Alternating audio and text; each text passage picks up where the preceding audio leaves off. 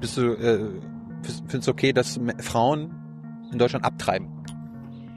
Wir sind kritisch gegenüber der Abtreibung im Sinne von, dass wir gerne mehr den Wert des Lebens betonen wollten. Ich persönlich bin gegen Abtreibung. Generell. Ähm, ich bin äh, persönlich. Hier im Hintergrund, das wird natürlich nicht gezeigt, werden hier heftig die Köpfe geschüttelt, aber gut, alles gut.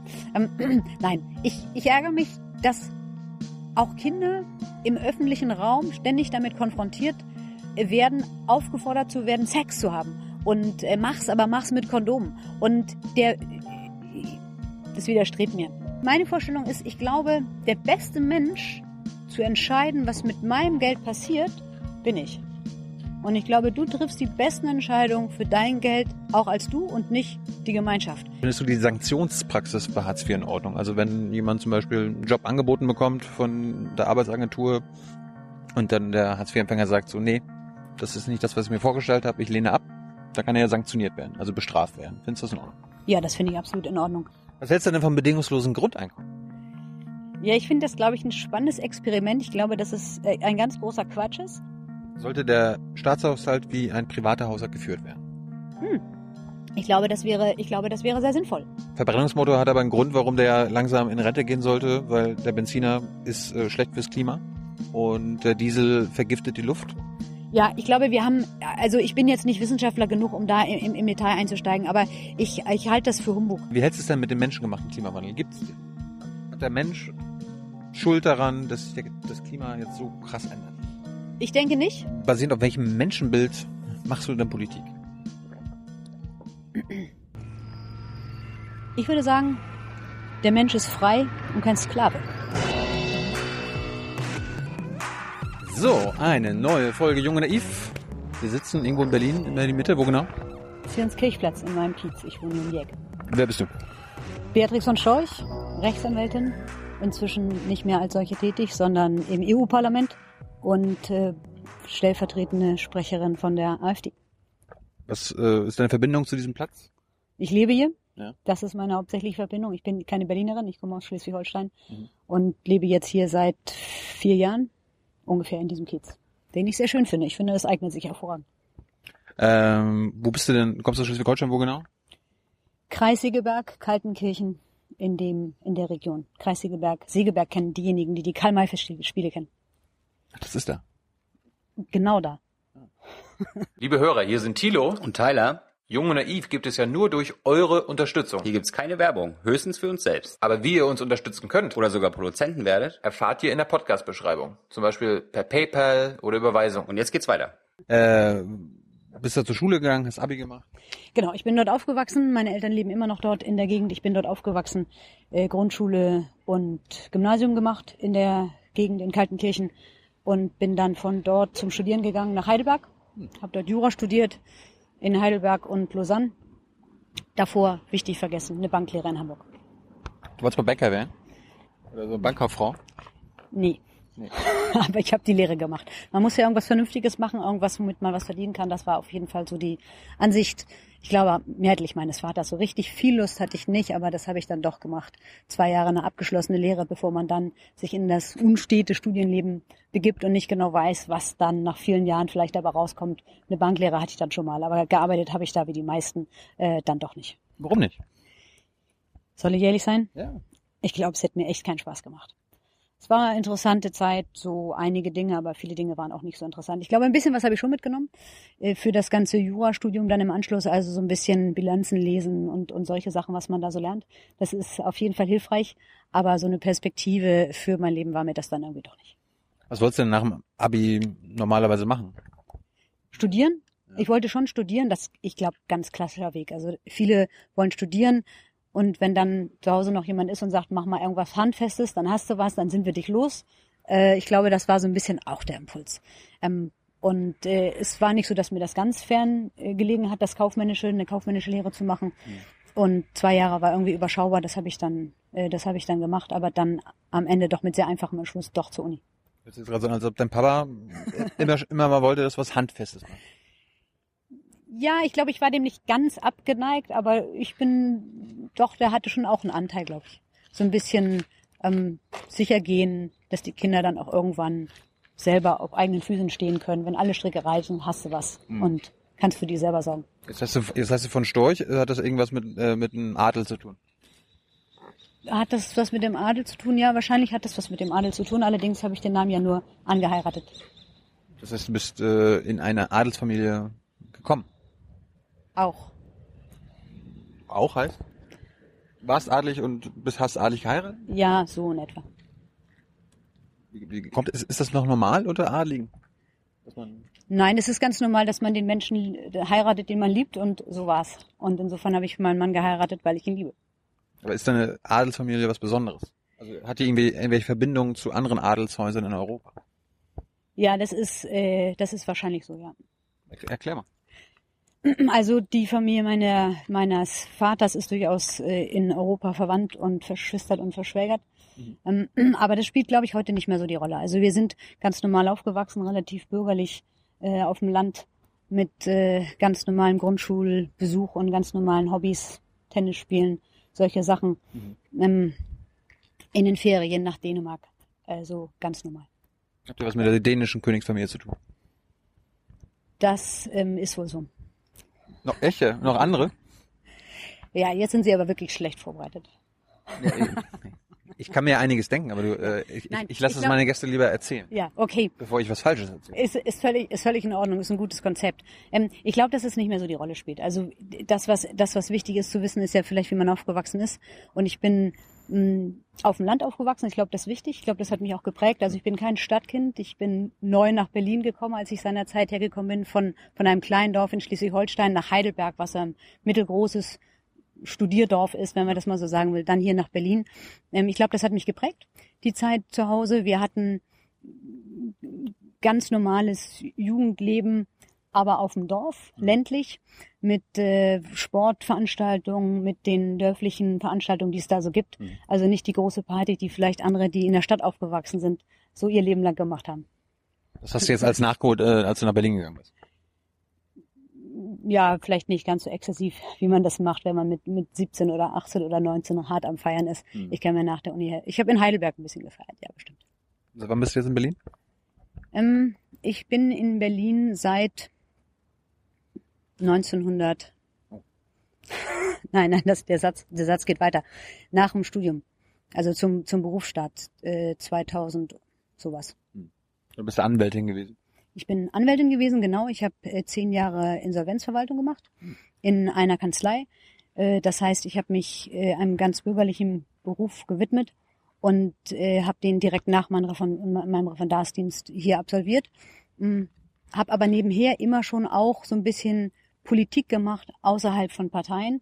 Ich habe äh, mich mit meinem Mann zusammen, mit meinem späteren Mann zusammen, haben wir schon in Studienzeiten damit angefangen. Wir haben uns immer für Politik interessiert. Wir hatten immer das Gefühl, da muss sich irgendwie mal was ganz grundsätzlich ändern. Wir hatten immer das Gefühl, es gibt irgendwie keine Partei, die uns anspricht, also weder, äh, ja, einfach gar keine. Und äh, wir haben also ein zivilgesellschaftliches Bündnis aufgebaut während der Uni und äh, das haben wir dann auch hier mit nach Berlin gebracht. Was waren das für Bündnisse? Ein Bündnis, das heißt zivile Koalition. Damit haben wir, ähm, wir haben Bürger angeschrieben, wir haben Petitionen gemacht, wir haben E-Mail-Petitionen gemacht, wir haben einfach so eine Basis, so eine Grassroots-Bewegung aufgebaut. Und ich glaube, das war auch mein Weg in die Politik. Aber wofür habt ihr euch da eingesetzt oder wogegen? Für viele Dinge, für die jetzt die AfD auch eintritt. Also wir wollten direkte Demokratie. Ähm, das hieß dann Bürgerrecht, direkte Demokratie bei uns in der, in der Bewegung für eine Familienpolitik, die wieder eine Familienpolitik ist, für Entlastung der Familien beispielsweise. Und dann haben wir angefangen, 2011, 2012 ganz massiv uns gegen die Euro-Rettung einzusetzen. Ich habe mit siebeneinhalbtausend Menschen eine Massenklage gegen die EZB geführt, 2012 bereits. Da war noch von der AfD gar nichts zu sehen. Äh, Das heißt, wir haben die Themen angefasst, die einfach in der Politik nicht vertreten waren, in den Parteien nicht vertreten waren, in keiner. Und äh, das sind all die Dinge, die jetzt Eingang in die AfD gefunden haben. Also das war für mich quasi so ein fließender Übergang, wenn Sie so wollen. Wenn du so willst. Ich wollte gerade sagen, also, wir sind hier, wir duzen uns. Das habe ich äh, gerade noch mal vergessen. Es tut mir leid.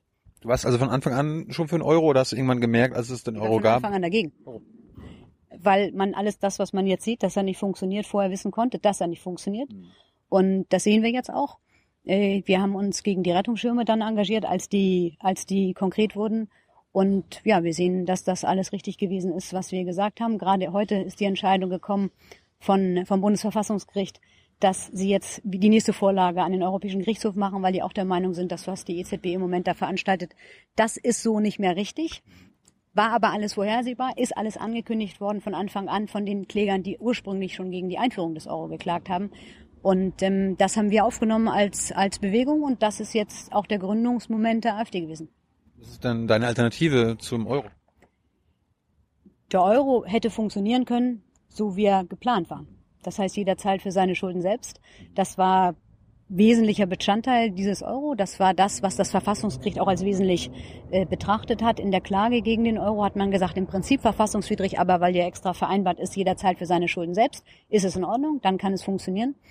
Und äh, ja, funktioniert halt nicht, wie wir jetzt sehen. Also äh, gegen den Euro, wir können, wir, wir, wir schaffen den Euro. Wir sind stark genug als Volkswirtschaft, dass wir das haben können. Aber die anderen Länder, wie wir jetzt sehen, die etwas schwächer sind wirtschaftlich, die brauchen halt die Abwertung. Die haben sie jetzt nicht mehr, deswegen gehen sie kaputt. Ja, aber soll Deutschland jetzt raus aus dem Euro oder sollen die anderen raus? Die anderen hätten längst austreten müssen, ja. Und wenn die anderen nicht gehen, und das können wir nicht erzwingen, wir können ja nur im Prinzip über unser eigenes Schicksal entscheiden, dann müssen wir entscheiden und dann müssen wir halt entscheiden irgendwann, dass wir gehen. Ich glaube, es würde ausreichen, wenn wir einfach sagen, wir halten uns an die Verträge und wir bezahlen keinen Cent mehr für die Schulden von den anderen. Ich glaube, das würde schon ausreichen, denn dann würden die automatisch ausscheiden. Notfalls zurück zu D-Mark notfalls zurück zur, ein, zu, zu, zur eigenen staatlichen Währung, ja. Muss nicht alleine sein, also kann auch im Verbund sein mit anderen, die gleich starke Volkswirtschaften haben. Das hat eben Währung, hat was mit der Volkswirtschaft zu tun, mit der Stärke einer Volkswirtschaft. Eine starke Volkswirtschaft kann sich auch eine starke, starken Währung leisten und eine schwache, schwächere Volkswirtschaft hat halt eine schwächere Währung. Das hat was miteinander zu tun, das haben viele nicht verstanden. Man sieht halt jetzt, dass es äh, so funktioniert, beziehungsweise nicht so funktioniert, genau man hört ja überall, dass es tatsächlich Konstruktionsfehler des Euro gibt. Äh, viele sagen ja immer, dass als Euro beschlossen wurde, hätte es auch eine politische Union geben müssen, also auch äh, gemeinsame Beschlussfähigkeit in Sachen Euro. Das wollen ja jetzt viele nachholen, damit, damit der Euro quasi stabil werden kann. Das willst du nicht. Nee, wir wollen das nicht. Also das sind zwei Geschichten jetzt. Man hat tatsächlich, das ist die normalerweise Krönungstheorie, also man sagt am Ende einer, einer politischen Einigung kann dann als Krönung auch die gemeinsame Währung da sein. Da es diese politische Einheit aber nicht gibt und die auch nicht gewollt war, nicht umsetzbar war, von jetzt auf gleich alle Staaten abschaffen, hat man eben es an den Weg andersrum gemacht und hat gesagt, okay, dann fangen wir erstmal mit der Währung an. Da haben viele kluge Stimmen gesagt, funktioniert nicht, geht schief, mhm. weil die wirtschaftliche Entwicklung unterschiedlich ist und weil unterschiedliche wirtschaftliche Entwicklungen eben auch eine unterschiedliche Währung brauchen, mit unterschiedlichen Zinssätzen und so weiter. Äh, das funktioniert nicht haben kluge gesagt. Die politischen äh, Großkopferten haben dann gesagt, ist uns egal, machen wir trotzdem. Jetzt sehen wir, dass es nicht funktioniert. Insofern war das der falsche Weg. Und ja, man versucht jetzt die politische Einheit ähm, herzustellen im Nachhinein. Das ist etwas, was wir nicht wollen. Also wir wollen letztlich die staatliche Souveränität nicht aufgeben. Wir wollen die Staaten als Staaten behalten. Und auch da würde ich sagen, sind wir wieder diejenigen, die Europa auch so behalten will, wie es geplant war, als ein Bund von souveränen Staaten, als ein Bündnis, äh, als ein Europa der Vaterländer und eben nicht als ein Durch Durchgangsstadium hin zu einem einheitlichen großen Nationalstaat. Also Nationalstaat überwinden durch Schaffung eines noch größeren Nationalstaats. Mögen die anderen machen, ist aber nicht unser Programm. Warum nicht? Das wäre doch, ist das nicht ein Zukunftsmodell? Ich meine, wir haben doch jetzt 20. Jahrhundert, haben wir doch gemerkt, die europäischen Nationalstaaten sind jetzt sind jetzt Kön was. Können auch problematisch werden, was da so alles untereinander passiert. Ja, aber die Überwindung, die Überwindung der Nationalstaatlichkeit, schauen wir uns das Beispiel Jugoslawien an, zu sagen, man, man, man bindet verschiedene Nationen, Völker in einen Vielvölkerstaat zusammen und macht das unter eine Zentralregierung. Das ist nicht der Garant für Frieden. Ich glaube, der Garant für Frieden, und das ist das, was wir wollen, ein friedliches, prosperierendes äh, Europa, das ist, das ist die Souveränität, das ist der Wettbewerb und das ist der Handel. Ich glaube, mit Ländern, mit denen man Handel treibt, wo beide was von haben, wo beide von profitieren, ich glaube, das garantiert sehr viel mehr Frieden und Freundschaft als eine gemeinsame Regierung, die versucht, alles irgendwie unter einen Deckel zu zwängen. Und das ist der Ansatz der anderen Parteien und äh, da sind wir halt nicht so mit dabei. Aber ich meine, ist es nicht eine schöne Idee, dass quasi äh, irgendwann mal Europa zusammen beschließt, okay, die Menschen können in Portugal genau den gleichen heiraten wie in Polen, damit es nicht überall in Europa unterschiedlich ist?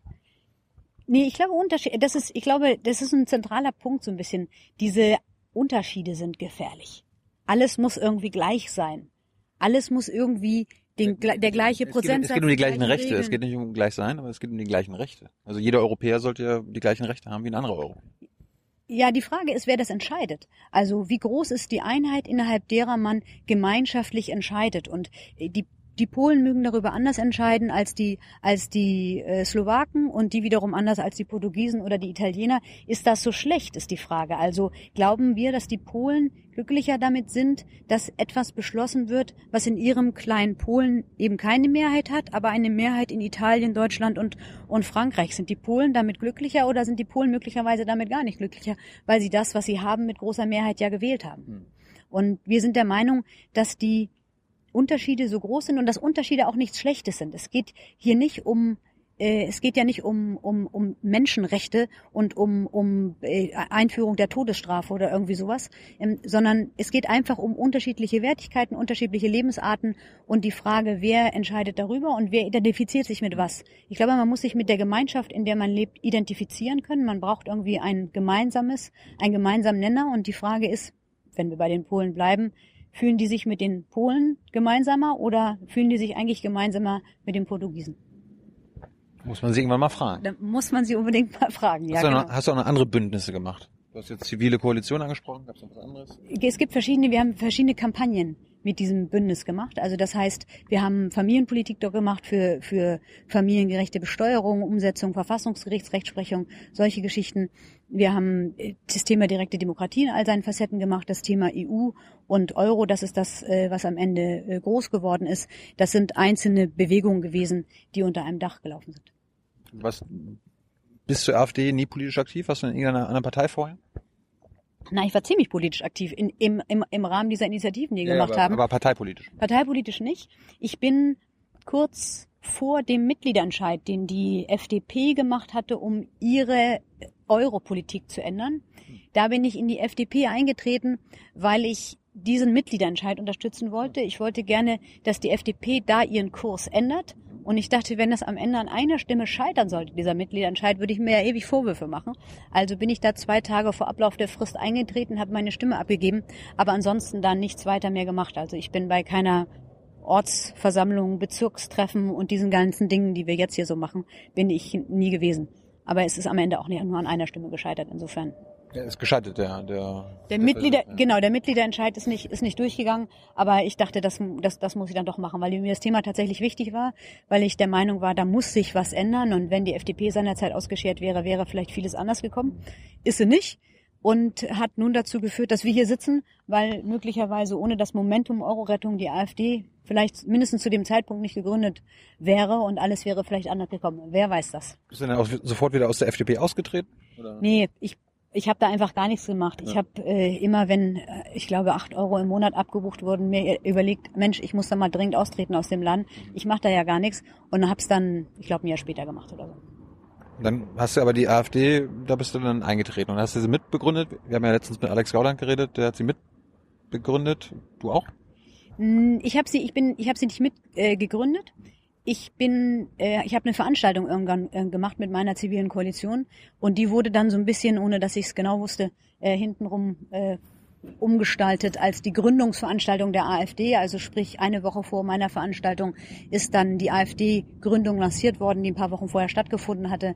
Und dann haben wir da eine gemeinsame Veranstaltung gemacht mit meiner zivilen Koalition und dieser Wahlalternative, was die Vorläufer Organisationsform von der AfD gewesen ist und dann haben wir da eine gemeinsame Eröffnungsveranstaltung quasi gemacht. Aber gegründet formell habe ich sie nicht mit, bin dann relativ schnell eingetreten.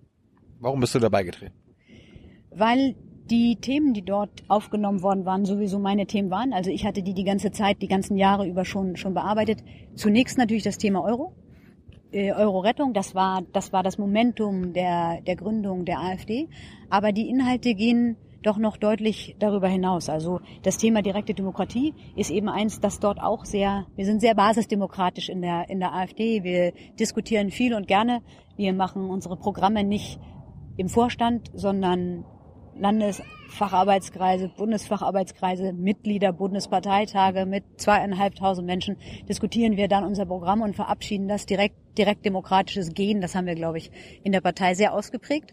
Und das war auch immer schon mein Thema gewesen. Hm, Das Thema Familie hat Eingang gefunden in die AfD. Also überall da, wo ich äh, schon längere Zeit Änderungsbedarf gesehen hatte und keine Partei mehr fand, die das abbilden konnte oder wollte. Diese ganzen Themen haben jetzt Eingang in die AfD gefunden und damit war das auch meine Partei. Gut, kommen wir mal ein bisschen, nähern wir uns mal den Inhalten. Äh, basierend auf welchem Menschenbild machst du denn Politik? Ich würde sagen, der Mensch ist frei und kein Sklave. Äh, er ist frei zu entscheiden, was er möchte. Er ist frei, die richtigen Entscheidungen zu treffen und die falschen. Deswegen ist er aber auch frei, die Früchte seiner Arbeit zu behalten und nicht, wenn er stirbt, sein ganzes Vermögen an den Staat abzugeben, um beim Thema Erbschaftssteuer anzugehen. Wenn man ein Sklave ist, dann, wenn der Mensch an sich ein Sklave ist, dann kann man sagen, du musst zum Beispiel 50 Prozent deiner Einkünfte an den Herren abtreten. Sind wir ganz schön nah dran, ne? Äh, oder so. Und wenn du stirbst, dann wird alles, was du dir zusammengespart hast, fällt an den Staat, weil pff, so ist es halt. Über dein Vermögen verfügst du nicht selbst, auf jeden Fall nicht über deinen Tod hinaus. Dann ist man halt ein Sklave. Und wenn man ein freier Mensch ist, dann ist das nicht so. Dann kann man behalten, dann kann man auch über den Tod hinaus verfügen. Dann kann man äh, seine eigenen Entscheidungen treffen und auch die, für die Konsequenzen seines eigenen Handelns eintreten müssen. Ich glaube, das ist, und ich glaube, das ist eine wichtige Frage. Mit welchem Menschenbild macht man eigentlich Politik? Mein Menschenbild, der Mensch an sich ist frei. Wie viel Sklavenmentalität steckt da noch in Deutschland?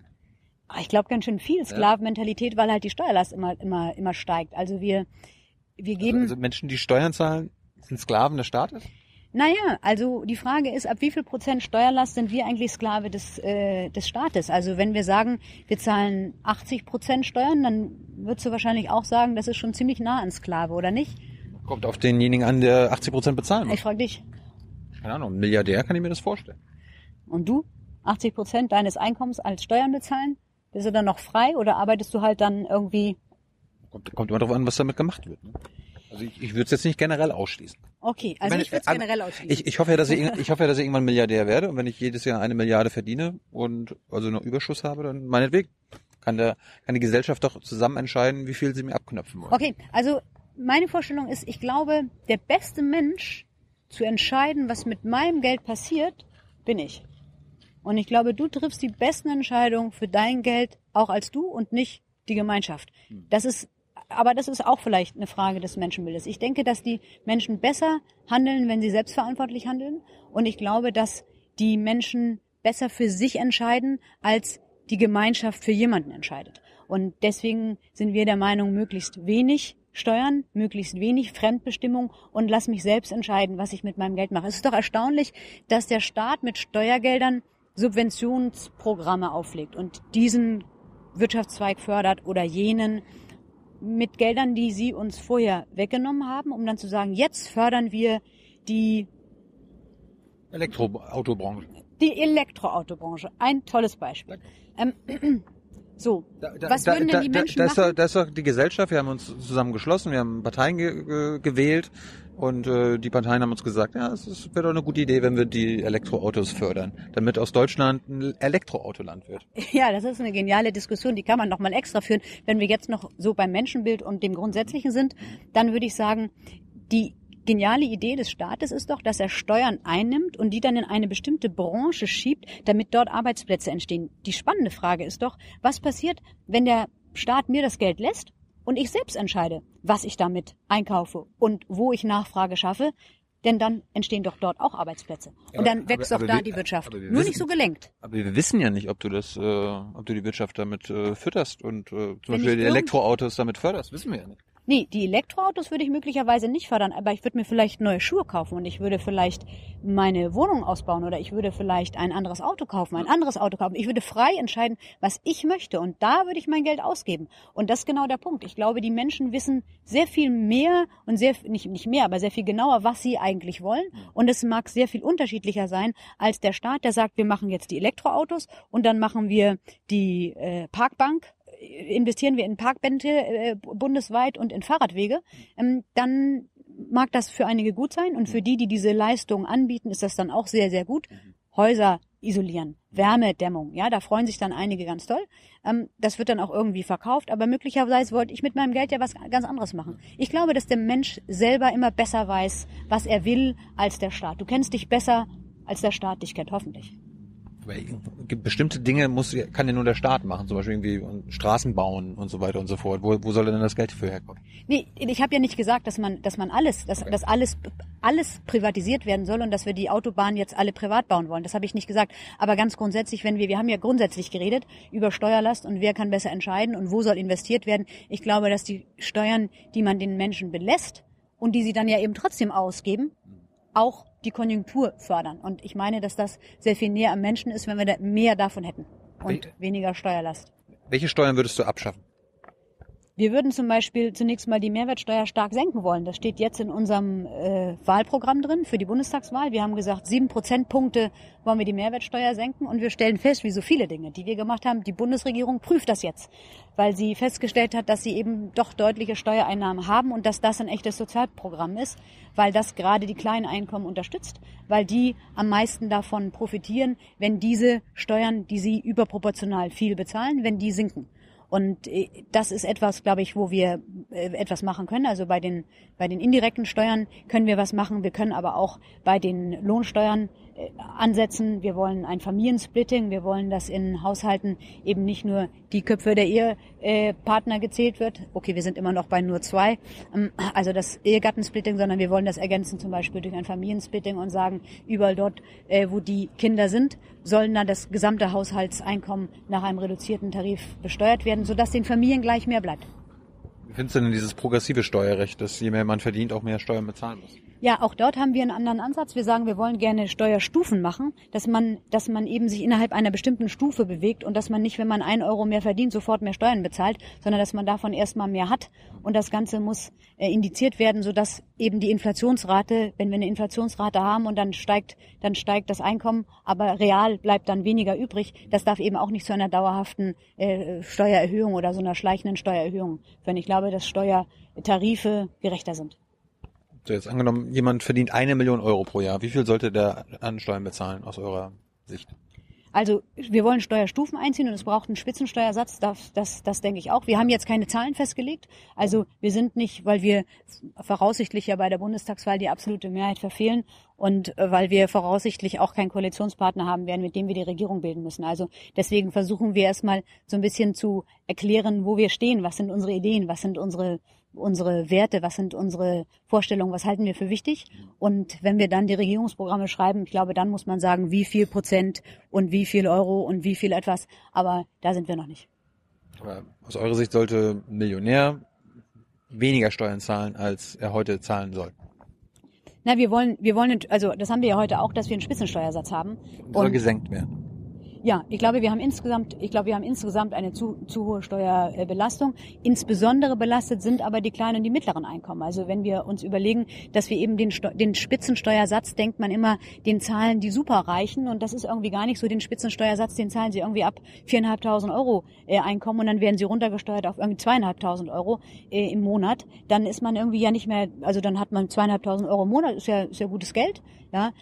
Aber äh, zu sagen, da komme ich eben hin, weil ich den Spitzensteuersatz bez bereits bezahle, dann gehöre ich also mit zweieinhalbtausend Euro netto, gehöre ich dann irgendwo zu den, zu den Spitzenverdienern dieses Landes. Das ist doch irgendwie Schreck. Und da halten wir insbesondere in diesen Bereichen die Belastung für zu hoch, bei den kleinen und bei den mittleren Einkommen und die müssen spürbar entlastet werden. Aber eben auch nochmal durch so Dinge wie Mehrwertsteuersenkung, da wo es unmittelbar wirkt. Weil je weniger Einkommen ich habe, desto mehr konsumiere ich, da zahle ich die Mehrwertsteuer drauf und deswegen profitiere ich da besonders. Zahlst du den Spitzensteuersatz? Ich äh, denke, ich zahle relativ viel. Ja, wir wissen das ja als als ich bin EU-Abgeordnete. Wir zahlen äh, zunächst mal in Brüssel steuern, aber wir versteuern dann den Rest auch hier. Und insofern äh, zahle ich, glaube ich, auf jeden Fall einen hohen Steuersatz. Bist du an sich wohlhabend? Du hast ja gesagt, du bist adel, also teils adelig. Da Das hat das damit zu tun. Ja, da denkt man ja immer, die, die haben ja Geld. Ja, das denkt man, da, oder ist halt der verarmte Adel, ja. Ähm, Bist, du gehörst du zum Verarmtenadel? äh, oder? wo- woran messen, woran messen wir das? Ich weiß ja nicht, was für dich arm ist. Also ich arbeite, ich muss auch arbeiten, ich muss Geld verdienen, ich kann nicht von Vermögen leben oder von von von Zinsen oder von von anderen Leuten, die für mich arbeiten. Also bin ich äh, wahrscheinlich dann nicht vermögend. Wenn man von seinem Vermögen leben kann, dann ist das was anderes. Das kann ich nicht. Wann ist für dich ein Mensch arm in Deutschland? Ich glaube, dass die Diskussion muss man auch mal führen. Einmal, einmal, einmal wieder grundsätzlich, was ist arm und was ist reich? Äh, Wir führen das immer als relative Größe. Also wenn man so und so viel hat vom, vom Durchschnitt, dann ist man arm. Oder wenn man so und so viel weniger hat als der Durchschnitt, dann ist man arm. Ich glaube, arm ist man, wenn man, äh, wenn man auf fremde Hilfe angewiesen ist, um menschenwürdig leben zu können. Also wenn man sich nicht die eigene Wohnung, äh, die Ernährung, eine Gesundheitsvorsorge äh, leisten kann und dafür fremde Hilfe braucht, das, was man äh, zum Leben braucht. Ich glaube, dann ist man, ich glaube, dann ist man arm. Was haltet ihr von Hartz IV? Wir brauchen eine Unterstützung für diejenigen, die ihr, die eben nicht genügend Einkommen haben, um, um selber leben zu können. Also die Schwächsten sollen unterstützt werden. Und ich glaube, dass wir darüber reden müssen. Also wenn wir jetzt bei 350, wir haben ja ein Existenzminimum vom, vom, von 750 Euro oder sowas, haben wir festgestellt, was man braucht zum Leben. 750 Euro. Hartz IV-Satz ist Nee, Der Hartz-IV-Satz ist ja dann äh, plus Wohnung und, und sonstige Zuschüsse. Also das, was man, wenn man sagt, man kriegt nichts außer Existenzminimum, dann sind wir bei 750 Euro. Wenn wir jetzt bei, bei, bei Hartz IV sind bei 300, 350 Euro, ähm, dann ist das sehr, sehr wenig. Und ich glaube, dass wir darüber demnächst Debatten führen werden und auch müssen. Hm, Wie viel geben wir, mit wie viel Geld unterstützen wir die Menschen, die schon länger hier sind? Kennst du den Hartz IV-Regelsatz aktuell? 350, glaube ich, oder 345. 409 Euro. 409? Ja. Dann ist es ja dramatisch erhöht worden. Ich glaube aber immer noch in der Kategorie äh, müssen wir immer noch drüber reden. 5 Euro letztes Jahr. Ja, ist ein Skandal. Was? Was ist Skandal? Dass es zu wenig ist? Wenig Erhöhung, ja. Ja. In dem Bereich wenig Erhöhung, weil wir hier, weil wir hier tatsächlich von den Menschen leben, die, die, die wirklich haben. Wir haben steigende Lebenshaltungskosten und zwar insbesondere in den Bereichen, wo diejenigen mit wenig Einkommen viel bezahlen. Also beispielsweise, wenn wir die Inflation uns uns wird ja die Inflation vorgerechnet, äh, um zu sagen, wie, wie, wie, wie weit steigen die Preise. Und diese Berechnung der Inflation, die korrespondiert mit einem bestimmten Warenkorb, wo man sagt, so und so viel geben die Menschen ungefähr für ihren, für ihren Lebensunterhalt aus und so und so viel für Reisen und so und so viel für Auto oder Fortbewegung, was auch immer. Und in diesem, wenn man sich den Warenkorb anguckt, dann ähm, muss man sehen, dass der natürlich unterschiedlich ist. Also mein Warenkorb ist anders als ihrer, deiner. Und der Warenkorb eines, äh, eines Hartz-IV-Empfängers ist anders als der eines Millionärs. Hm. Was der Warenkorb nicht richtig abbildet beispielsweise ist, wie viel Geld man für Nahrungsmittel ausgibt. Ich, bei der die, Pi mal Auge, glaube ich, haben die 10 Prozent angesetzt, dass man 10 Prozent seines verfügbaren Einkommens für Lebensmittel ausgibt. Und wenn ich ein Hartz-IV-Empfänger bin und 350, 400 Euro habe, dann rechnen die also damit, dass der Hartz-IV-Empfänger etwa 40 Euro pro Monat für Lebensmittel ausgibt. Was natürlich nicht stimmt, der gibt sehr viel mehr für Lebensmittel aus. Und deswegen wird in dem Bereich die Inflation gar nicht für ihn richtig dargestellt, weil nämlich wenn die Lebensmittelpreise sehr deutlich steigen, Ist weg. ist weg. Wenn die Lebensmittelpreise deutlich steigen, dann hat der Hartz-IV-Empfänger da darunter sehr viel mehr zu leiden als jemand, der eben weniger Prozente seines Einkommens, seines verfügbaren Einkommens für Lebensmittel ausgibt. Und deswegen trifft ihn die Inflation sehr viel härter, als es ausgewiesen ist. Man sagt ja immer, wir wollen zwei Prozent Inflation, wir brauchen zwei Prozent Inflation. Der Finanzminister braucht das vielleicht, aber der Hartz-IV-Empfänger, der braucht das nicht und vor allen Dingen nicht in den Bereichen Lebensmittel. Hast du eine konkrete Vorstellung, wie hoch der Hartz IV-Regelsatz erhöht werden soll? Ich bin kein Volkswirt, ich kann das nicht, ich kann das nicht beurteilen, aber wenn ich denke, mit 350 Euro, 400 Euro im Monat zu leben, dann ist das knapp. Dann ist das wenig und vor allen Dingen ist es eine Vergleichsrechnung, dass wir jetzt sagen, wir haben für diese Menschen kein Geld, aber wir haben plötzlich ganz viel Geld für andere Menschen und das ist eine Gerechtigkeitsfrage und über die werden wir, ich denke, in Zukunft weiter noch reden müssen. Ist es in Ordnung, dass der Staat ganz genau weiß, was jeder Hartz-IV-Empfänger auf dem Konto hat, äh, wie viel Vermögen er hat? Äh, er muss ja auch, man muss ja auch alles offenlegen und so weiter. Und dass die Reichen in Deutschland das nicht machen. Dass wir über die Reichen in Deutschland so wenig wissen. Ja, also immer ganz grundsätzlich, es ist natürlich ein Unterschied, wenn ich ähm, unterstützt werde von den anderen und sage, ich möchte von euren Einkommen äh, unterstützt werden, was richtig ist. Ich sage es nochmal, also die, die, die nicht von ihrem Einkommen leben können oder kein Einkommen haben, die müssen unterstützt werden. Aber das ist natürlich was ein, ein anderer, eine andere Position, als wenn man sagt, ich brauche keine Unterstützung von der Allgemeinheit, ich zahle Steuern in welcher Form auch immer. Aber äh, das ist was anderes. Also äh, zu fordern, dass jeder, der nicht von fremder Hilfe, von Staatshilfe, Unterstützung lebt, direkter Unterstützung lebt, dass der alles offenbaren muss, das würde ich nicht, das würde ich nicht äh, für richtig halten. Das ist eine Neiddebatte, die führt man natürlich gerne und dass man sagt, guck mal, der hat so viel und der hat so viel und so weiter. Wir wissen ja in Deutschland ist äh, ist, ist Einkommen und, und Vermögen ähm, ja sehr sehr sehr neidbehaftet. Man man ich glaube würde da die falschen Diskussionen führen. Und auf der anderen Seite derjenige, der durch Unterstützung des Staates lebt, mhm. der muss ein bisschen transparenter sein. Er lebt, er kriegt Geld von der Gemeinschaft. Er soll es bekommen. Ja. Also dem, das, das stellen wir, stellen wir sicherlich nicht in Abrede. Aber äh, zu sagen, ich sage nicht, wie viel Geld ich habe, wie viel Vermögen ich habe, aber ich sag mal, ich brauche jetzt Unterstützung. Also das kann es natürlich auch nicht, nicht ganz sein. Findest, findest du die Sanktionspraxis bei Hartz IV in Ordnung? Also wenn jemand zum Beispiel einen Job angeboten bekommt von der Arbeitsagentur und dann der Hartz IV-Empfänger sagt so, nee, das ist nicht das, was ich mir vorgestellt habe, ich lehne ab, da kann er ja sanktioniert werden, also bestraft werden. Findest du das in Ordnung? Ja, das finde ich absolut in Ordnung. Hm. Wenn man äh, von der Allgemeinheit unterstützt wird, wenn man sagt, ich, ich habe keinen Job, ich finde keinen Job, ich habe keine Arbeit und dann kommt die Allgemeinheit und sagt, hier ist ein Job, hier ist eine Arbeit und dann sagt, nee, darauf habe ich aber keine Lust. Äh, das finde ich geht nicht. Also da ist dann die, die, die, die, die Freiheit zu wählen, ich arbeite oder ich arbeite nicht. Wenn ich nicht arbeite, werde ich unterstützt und wenn ich arbeite, dann äh, dann brauche ich die Unterstützung mhm. nicht. Die freie Wahl kann man dann nicht lassen. Dann dann wählt jemand frei, eben kein Einkommen zu haben, wenn er äh, denn ein Einkommen erzielen könnte. Also das finde ich schon richtig, dass das dass das klar sanktioniert wird, ja. Du hast ja vorher gesagt, dass du gegen Sklaverei bist und äh, das hat doch ein bisschen was von, naja, entweder arbeitest du jetzt das oder du bist bestraft. Das hat doch ist ein bisschen wie Nee, der Unterschied ist ja, dass dass der der äh, äh, entscheidet sich dann ja dafür, ich arbeite nicht, aber dafür müssen dann die anderen arbeiten und zwar für mich gleich mit. Also dann sind eigentlich die anderen die Sklaven, die dann für den arbeiten, der sich aus freier, freier Wahl entscheidet, nicht zu arbeiten. Ja, der Hartz-IV-Empfänger zahlt jetzt keine Steuern dafür, dass andere äh, auch von Hartz IV leben können. Nein, aber wenn der Hartz-IV-Empfänger sagt, wisst ihr was, Leute, ich könnte zwar jetzt auch arbeiten, aber dazu habe ich eigentlich keine Lust. Ähm, ich werde lieber weiter unterstützt aus den Steuern, die ihr, die ihr arbeitet, zahlt, dann sind doch die anderen die Arbeitssklaven und derjenige, der den Job ablehnt, äh, lehnt sich dann bequem zurück und schaut den anderen beim Arbeiten zu. Also äh, äh insofern das, das Sklavereibild ist, äh, trifft dann nicht den, den Hartz-IV-Empfänger, dem man sagt, bitte dann arbeite du auch, sondern diejenigen, die arbeiten und Steuern zahlen. Ich wollte es verstanden haben. Ja, aber ich habe zum Beispiel Kollegen, Kumpels, die haben Germanistik studiert ne, und finden, haben jetzt keinen Job gefunden und müssen, haben zwischendurch Taxifahrer gemacht und irgendwann hat das Arbeitsamt dann gesagt, ja, hier äh, Fenster putzen. Das wäre ein Job für dich.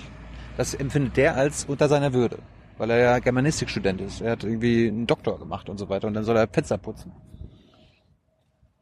Ja, das ist sicherlich, das ist sicherlich nicht so einfach. Also das ist, das ist keine Frage. Ich sage nicht, vielleicht nicht jeder alles. Muss man, muss man äh, drüber nachdenken. Aber zu sagen, nee, ich gucke lieber, wie andere Fenster putzen und ähm, philosophiere ein bisschen vor mich hin und warte, bis an irgendeinem Lehrstuhl eine Stelle für mich frei wird. Davon gibt es zehn in Deutschland und eine davon hätte ich gerne. Solange sollen die anderen Fenster putzen und arbeiten und Steuern zahlen. Jede Krankenschwester, die wenig verdient und jeder Lehrer, der zum Teil auch wenig verdient und jede Friseurin, die auch nicht viel verdient, die zahlen alle irgendwie Steuern, vielleicht gering, aber gleichwohl. Und der Germanistikstudent sagt sich da und sagt, ja, ich bin für diese ganzen Dinge, bin ich, ich bin zu höheren Berufen. Da ruft halt nur niemand. Ja, das ist natürlich irgendwie schräg. Hast du mal einen Job gemacht, den du nicht machen wolltest? Ich habe nein, ich habe äh, ja und nein. Also ich bin Rechtsanwältin gewesen und ich hatte ursprünglich nicht die Intention, Rechtsanwältin zu werden. Mhm. Aber als ich das gemacht habe, war es in Ordnung. Das habe ich zehn Jahre lang gemacht. Nicht als klassische Rechtsanwältin, ich sagte das schon, sondern als äh, insolvenzverwaltende Rechtsanwältin. Das ist etwas weniger äh, gerichtsbezogen. Also ich habe nicht Mandanten vertreten, sondern insolvente Unternehmen abgewickelt und und so weiter. Das habe ich zehn Jahre lang gemacht äh, und ich kann nicht sagen, dass ich das nicht machen wollte, also gegen meinen Willen oder äh, jeden Tag gesagt, oh, das ist jetzt aber blöd oder sowas. Ich habe das schon. schon ich sage, dass du in, der, in deiner Jugend Zeitungen ausgetragen hast oder Hunde spazieren gegangen bist und dachtest, was so eine Scheiße. Okay, also wenn wir da sind, ähm, in der Schulzeit nicht, aber in der Studienzeit habe ich das nur nicht gemacht, weil die Vorstellung meines Vaters und meine Vorstellung, wie viel Geld ein Student im Monat zum Leben braucht, die ging auseinander, vorsichtig ausgedrückt. Hast Und du BAföG beantragt? Nee, das konnte ich nicht. Das, das, das konnte ich nicht. Ich wurde von zu Hause unterstützt. Das ging auch, aber wie gesagt, ich hatte andere Vorstellungen von Studium wie mein Vater, der seine Maßstäbe angelegt hat. Und als er studiert hat, brauchten zum Beispiel Studenten kein eigenes Telefon oder eine eigene Wohnung. Die haben halt irgendwo so ein Zimmer bei einer älteren Dame gehabt und ich habe gesagt, das ist irgendwie jetzt nicht mehr so angebracht. Studenten haben heutzutage eine eigene Wohnung. Ich teile die mir auch mit jemandem. Wir haben zu zweit gewohnt am Ende das war nicht so seins und äh, und ein Auto braucht ein Student natürlich auch nicht, also seine Ansicht, meine ja nicht. Ja. Und deswegen habe ich dann doch auch gearbeitet. Ich habe einen Kellner zum Beispiel Was Kellnerin? gekellnert, ja Kellnerin, also so offiziell mit Titel und allem nicht, aber ja, bei so einem Partyservice haben wir haben wir gekellnert. Ich habe bei SAP in der äh, in in ähm, Waldorf äh, ge gearbeitet, aber dort eben auch im im Bereich Küche und und und äh, ja in der Küche irgendwo. Was hältst du denn vom bedingungslosen Grundeinkommen? Ja, ich finde das, glaube ich, ein spannendes Experiment. Ich glaube, dass es äh, ein ganz großer Quatsch ist. Spannendes Experiment, aber großer Quatsch. Ja, ich glaube, die Idee zu sagen, jeder, k- also jeder kriegt, egal ob er es braucht oder nicht, einen bestimmten Satz, für den andere arbeiten. Ich kann mir nicht vorstellen, dass das funktionieren kann. Ich finde aber das Experiment äh, klasse, wenn das woanders mal startet, um sich das anzugucken, wie das funktioniert. Ich glaube, in Finnland will man das ausprobieren, begrenzterweise.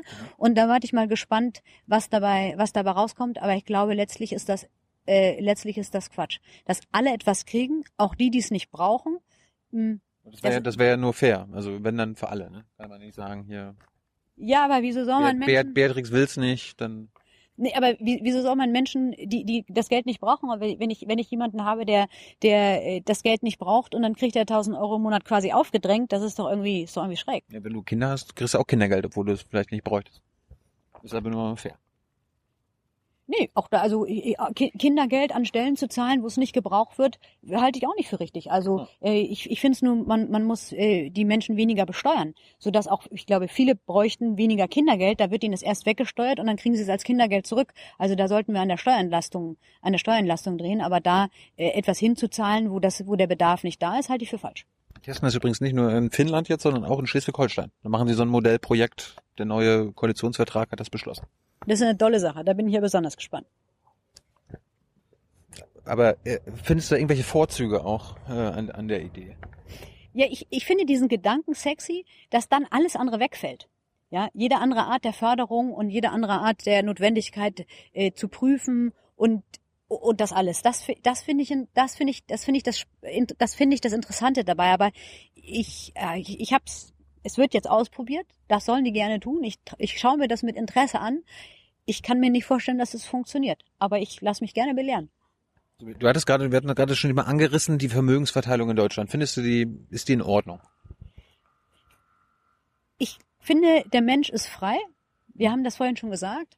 Und ich finde, jeder Mensch soll die Möglichkeit haben, und er hat sie, sich ein Vermögen aufzubauen. Und ich glaube, dass es nichts von staatlicher Planung und Lenkung ist, zu sagen, da ist jetzt so viel, das muss da weg, so viel, so viel Vermögen darf man nur haben oder das muss irgendwie umverteilt werden, da entsteht zu viel, hier ist zu wenig, das müssen wir jetzt verteilen. Ich glaube, das ist der falsche Weg. Das ist immer so ein bisschen, da steckt immer so ein bisschen Planwirtschaft hinter äh, und, und äh, eine, eine Neiddebatte, die, glaube ich, nicht gut ist. Man sollte die, glaube ich, so nicht führen. Und deswegen kann man nicht sagen, die Vermögensverteilung ist gerecht oder ungerecht. Man kann etwas anderes, ja, man, was man, was man jetzt feststellen kann, ist zum Beispiel, dass das, was im großen Stile läuft, das ist ungerecht. Wenn wir jetzt überlegen, dass wir eine EZB haben, die jeden Monat 60 Milliarden Euro druckt, dann fließt das Geld ja irgendwo hin. Das ist ja neues Geld, das kommt neu in den Markt. Und wer das Geld zuerst hat und als erstes damit einkaufen kann, ist am besten dran, weil dann die Preise ja noch niedrig sind. Und irgendwann steigen dann die Preise. Und das sehen wir jetzt in der, äh, im Bereich Immobilien, äh, Grundstücke, Land- und Forstwirtschaft. Also da, wo man viel Geld ausgeben kann und nicht nur bei, Das Problem haben, glaube ich, 99,9 Prozent unserer Zuschauer jetzt nicht, dass sie sich irgendwelche Immobilien kaufen. genau. Das ist der Punkt. Und sie haben es immer weniger, weil es immer unmöglicher wird, weil die Preise nämlich äh, dramatisch steigen. Das heißt, diejenigen mit Wohnvermögen ähm, profitieren davon, dass dort die Preise steigen. Und diejenigen, die sich vielleicht eine kleine Eigentumswohnung kaufen wollen, können das immer weniger, weil die Preise dort ab wegziehen und auf der anderen Seite sie mit großen Steuern und Abgaben sehr belastet sind und immer weniger haben, aus dem heraus sie irgendwelche Kredite bedienen können. Und sie haben auch gar nichts, auf das sie einen Kredit bekommen, weil sie gar nicht, gar keine Sicherheiten der Bank geben können. Anders diejenigen, die schon Immobilienvermögen beispielsweise haben, da steigt der Preis der Immobilie. Die Bank ist bereit, darauf neue Kredite zu geben. Mit den neuen Krediten kann ich wieder neue Immobilien kaufen und so heizt dieser Markt, äh, so zieht dieser Markt an. Und da geht die Schere in der Tat äh, komplett auseinander und das ist absolut ungerecht. Aber das ist auch eine Folge äh, der Politik der EZB. Aber ich meine, die Reichen werden immer reicher dadurch. Mhm. Ich meine, wir haben Die Reichen werden immer reicher und die Armen werden immer, immer, immer ärmer. Das ist in der Tat an dieser Stelle richtig. Und das ist ungerecht und das hat mit der Geldpolitik der EZB zu tun, gegen die wir uns ja aus guten Gründen wenden. Aber das ist das, was jetzt sein muss. Wir wollen ja den Euro retten, nicht wahr? Und das geht halt nur, wenn die Staaten nicht aus dem Euro austreten, aber irgendwie kommen sie nicht mehr hin, ihre Schulden zu bezahlen und sie brauchen immer mehr Geld, als sie haben. Irgendwo muss das Geld herkommen. Das Geld wird gedruckt und fließt dann irgendwo in den Markt. Und dann steigen natürlich nicht als erstes die Preise für Schnürsenkel, weil natürlich mit 60 Milliarden äh, Euro im Monat werden nicht als erstes Schnürsenkel gekauft oder oder oder Rucksäcke oder oder Fahrräder oder sowas, sondern eben große Werte, Immobilienwerte, äh, Unternehmenswerte, DAX zieht an, die die die die die Unternehmen profitieren und so weiter. Da geht's eben auseinander und das ist das ist ungerecht und das verschärft sich. Und auf der anderen Seite kommt dann eben die Inflation langsam. Das heißt, irgendwann steigen auch dort die Preise, wo wir es messen. Bei den Vermögenswerten messen wir es nicht. In, den, in der wir Inflation. wollen es ja auch nicht mehr messen. Du wolltest ja jetzt auch nicht messen. Doch unbedingt. Ich finde, man sollte das abbilden. Das ist ja eine völlige Verzerrung, eine völlige Verzerrung äh, der, der, der Verhältnisse. Wir messen nicht den dramatischen Anstieg in diesen Bereichen, wo die Preise davonziehen. Und davon werden die Reichen reicher. Das, was wir messen, aber wie ich gesagt habe, falsch messen, ist die Inflation. Da trifft es die Normalen, der weniger Geld hat, der nicht von seinem Vermögen lebt, der von seinem Einkommen irgendwie leben muss, da trifft es ihn und äh, da tut's ihm weh. Nochmal, da werden die, da wird die Inflation natürlich falsch ausgerechnet. Man macht sie kleiner, äh, als sie ist. Gibt noch verschiedene andere Faktoren, mit denen die Inflation falsch berechnet wird. Nochmal die die Lebensmittel sind zu wenig abgebildet auf der einen Seite und auf der anderen Seite beispielsweise der sogenannte hedonistische Faktor. Man macht bei der Inflation, tut man so, als ob bestimmte Produkte billiger geworden sind weil sie besser geworden sind. Also man den, den, die Innovation in den Produkten tut man so, als hätten sie zu einer Verbilligung geführt. Also wenn jetzt alle Autos plötzlich Servolenkung haben, dann wird einfach so getan, als wäre das Auto billiger geworden, kostet aber immer noch das Gleiche. Ja. Aber fließt in den Warenkorb mit einem geringeren Wert ein und wir haben das Gefühl, ist gar nicht teurer geworden, aber ist teurer geworden. Also da macht man uns äh, ganz schön was vor und das trifft die mit den kleineren Einkommen und nicht die mit den ganz großen. Aber zurück zur Vermögensverteilung. Da hat ja nicht nur die EZB Schuld, sondern das ist ja auch, liegt ja auch an der deutschen Sozial- und Steuerpolitik. Ich meine, die reichsten zehn Prozent in Deutschland besitzen zwei Drittel des Vermögens in Deutschland. Die reichsten 0,1 Prozent in Deutschland äh, besitzen ein Viertel des Vermögens. 70.000 Menschen in Deutschland besitzen ein Viertel des Vermögens von 82 Millionen Menschen. Das ist jetzt, findest du das fair? Ich habe ja gerade gesagt, also da geht was, da geht was auseinander. Die Vermögenswerte wachsen und wachsen und wachsen. Die können weiter beliehen werden. Damit kann ich mir noch mehr Vermögen kaufen und so weiter. Ja. Und für die anderen wird es immer schwieriger, Vermögen äh, überhaupt nur aufzubauen und sei es auch nur eine, eine ein oder zwei Zimmerwohnung. Und äh, das ist, äh, das ist nicht fair, nein. Ich meine, die reichsten 0,5 Prozent in Deutschland be be besitzen so viel wie die unteren 90 Prozent. Also da klingelt bei mir ja Umverteilung. Ja, ich glaube, das ist der falsche Weg. Ähm, äh, so ganz grundsätzlich, dass man sagt, da müssen wir jetzt ran, weil wenn man die Substanzen, wenn man die Subs wenn man, wenn man jetzt anfängt, wir, wir, wir gehen jetzt auf die Substanzsteuern. Ich, du trinkst aus der Flasche? Ja. Ich trinke aus dem Glas, ist das okay? Ich habe kein Glas. Äh, Ich habe nur eins mitgebracht. gut, alles gut. Soll ich noch eins holen? Nein. Ich wohne ganz nah. Ähm, äh, also, Also Umverteilung nicht, aber ja, Umverteilung, aber wir müssen über das System reden. Wir müssen darüber reden, wie das, wie das dazu kommt, dass es immer schwieriger ist, Vermögen aufzubauen, weil die Abgabenlast so hoch ist für diejenigen, die ein Einkommen erzielen. Die sind nicht mehr in der Lage, sich ein Vermögen aufzubauen. Und wenn ich von Vermögen rede, auch ein, ein Einfamilienhaus auf dem Land oder sowas ist ein, ist ein Vermögenswert. Auch das wird immer, auch das wird immer schwieriger. Äh, immer mehr Menschen müssen mieten, weil sie es nicht leisten können, etwas zu kaufen. Die Immobilienpreise, wie gesagt, die explodieren. Deswegen wird es immer schwieriger und so weiter. Also, das ist, das ist nicht richtig. Und äh, in der Tat, da geht die Schere immer weiter, ausein- weiter auseinander. Ich glaube aber zu sagen, jetzt machen wir Enteignung und jetzt muss jeder was abgeben, äh, das äh, halte ich nicht für den richtigen Weg. Auch, auch wenn, wenn diejenigen Reichen, denen man was wegnimmt, immer noch die Reichsten bleiben. Ja, das ist eine, das ist eine Neiddebatte, die, die würde ich nicht so führen, von dass man sagt, guck, pass mal auf, also ihr seid jetzt so viel reicher und jetzt nehmen wir euch einfach was weg und dann seid ihr immer noch die Reichsten, das ist doch gut, es geht doch nur darum, reich zu sein.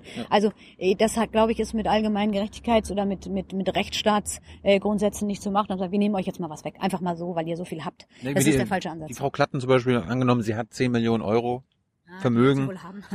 und man nimmt ihr drei Milliarden weg und sagt, okay, das gibt, das gibt der Allgemeine. Dann hat sie immer noch sieben Milliarden, dann ist, hat, ist sie doch immer noch superreich. Ja, ich glaube, die Probleme, die wir haben, sind nicht mangelnde Umverteilung, sondern aus der, aus der Struktur heraus. Also wir, wir geben mehr aus, als wir einnehmen am, am Ende des Tages. Also, äh, Also jetzt- Schäu Schäuble, ja, Schäuble hat uns jetzt in den letzten Jahren äh, Genau, also jetzt jetzt Genau gerade mal nicht, genau jetzt gerade mal nicht, aber äh, gleichwohl die die Ausgaben sind lange Zeit immer über den Einnahmen gewesen. Wir haben, wenn wir von verringerter Verschuldung gesprochen haben oder sagen wir die Neuverschuldung ist zurückgegangen, dann ist nicht die Verschuldung zurückgegangen, nur sondern die zusätzliche Verschuldung ist nicht mehr so stark gestiegen wie vorher. Da hatten wir schon den Eindruck, jetzt gehen die Schulden zurück und äh, das war auch falsch. Ähm, ich glaube, so kann man nicht, ich glaube, so kann man nicht diskutieren, dass man ähm, die die Verschuldens, also die die Staatseinnahmen immer weiter meint ansteigen lassen zu können. Das sei alles ganz in Ordnung. Die Last muss immer immer immer immer immer gleichbleibend bleiben. Wenn wir, ich glaube, die Einnahmen, die Ausgaben auf dem Jahr von 2014 einfrieren würden, die, die Ausgaben. Wir waren 2014 ja auch nicht so ein dritte Weltland, ne? Kann man nicht so sagen. Also wir hatten irgendwie funktionierendes Straßensystem und, und Schulen und Hochschulen und so weiter 2014. Wir, wir frieren einfach mal die Einnahmen, die Ausgaben in dem, in dem Jahr fest und, äh, und die zusätzlichen Einnahmen stecken wir in die, in die, in die Schuldentilgung beispielsweise, dann hätten wir viel, viel gewonnen. Aber es steigen immer die Ausgaben, die steigen eben immer parallel mit den, mit den deutlich steigenden Einnahmen auch und ich glaube, das ist verkehrt. sollten wir, sollten die Staatsschulden auf Null gehen. Ja klar, der Staat sollte nicht, eigentlich sollte der Staat gar nicht in der äh, die Berechtigung haben, Schulden zu machen, sage ich mal so. Weil, äh, was heißt Schulden machen? Schulden machen heißt Geld von den zukünftigen Generationen auszugeben. Die müssen das jetzt zurückbezahlen. Aber die können heute noch gar nicht wählen. Also wird das Geld von denen ausgegeben, von dem kleinen Mann, da, der da gerade vorbeirollt, ähm, der heute gar nichts dafür kann dass sein Geld ausgegeben wird oder das Geld seiner, seiner, seiner Enkel und Urenkel. Und die Politik legitimiert sich immer nur den Leuten gegenüber, die gerade schon da sind und die jetzt Steuern zahlen, aber eben nicht den nächsten Generationen gegenüber. Und deswegen glaube ich, dass man grundsätzlich das äh, zurückfahren sollte. Also die Möglichkeit, Schulden machen zu können, sollte man, äh, sollte man einschränken.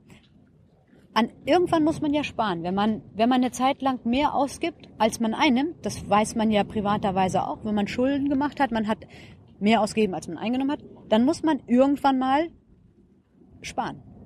Weil man dann wieder mehr einnehmen muss, um dann die Schulden zurückzuzahlen. Also irgendwann muss man mal sparen. Und dann kann man es ja auch umdrehen. Ich kann ein Auto mir auf Pump kaufen oder ich kann sparen, bis ich das Geld habe und dann mir das Auto kaufen. Und ich denke, der Staat sollte in die andere Situation hineinkommen und sagen, dann muss halt gespart werden und dann kann man ausgeben. Aber nicht alles auf Pump die zukünftigen Generationen belasten und sich nicht verantworten müssen, fein raus sein aus der Sache, hinterher noch sein, seine äh, dicke Pension bekommen, für die man selber nie eingezahlt hat und äh, den lieben Gott einen guten Mann sein lassen.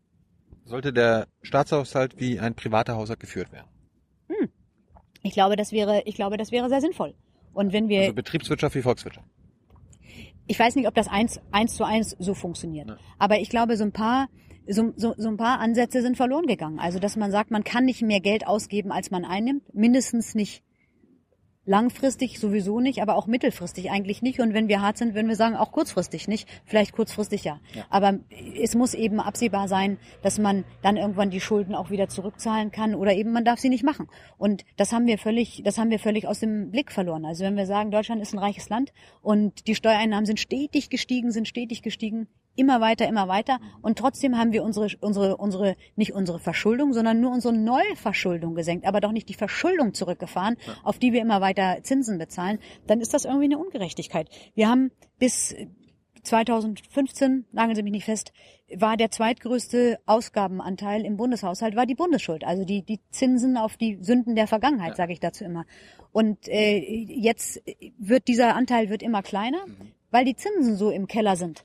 Das heißt, Herr Schäuble profitiert im Bundeshaushalt davon, dass wir jetzt nur noch 20 Milliarden oder sowas an, an, an Zinsen jährlich bezahlen auf die Bundesschuld, die da ist, bei einem historisch niedrigen Zinssatz.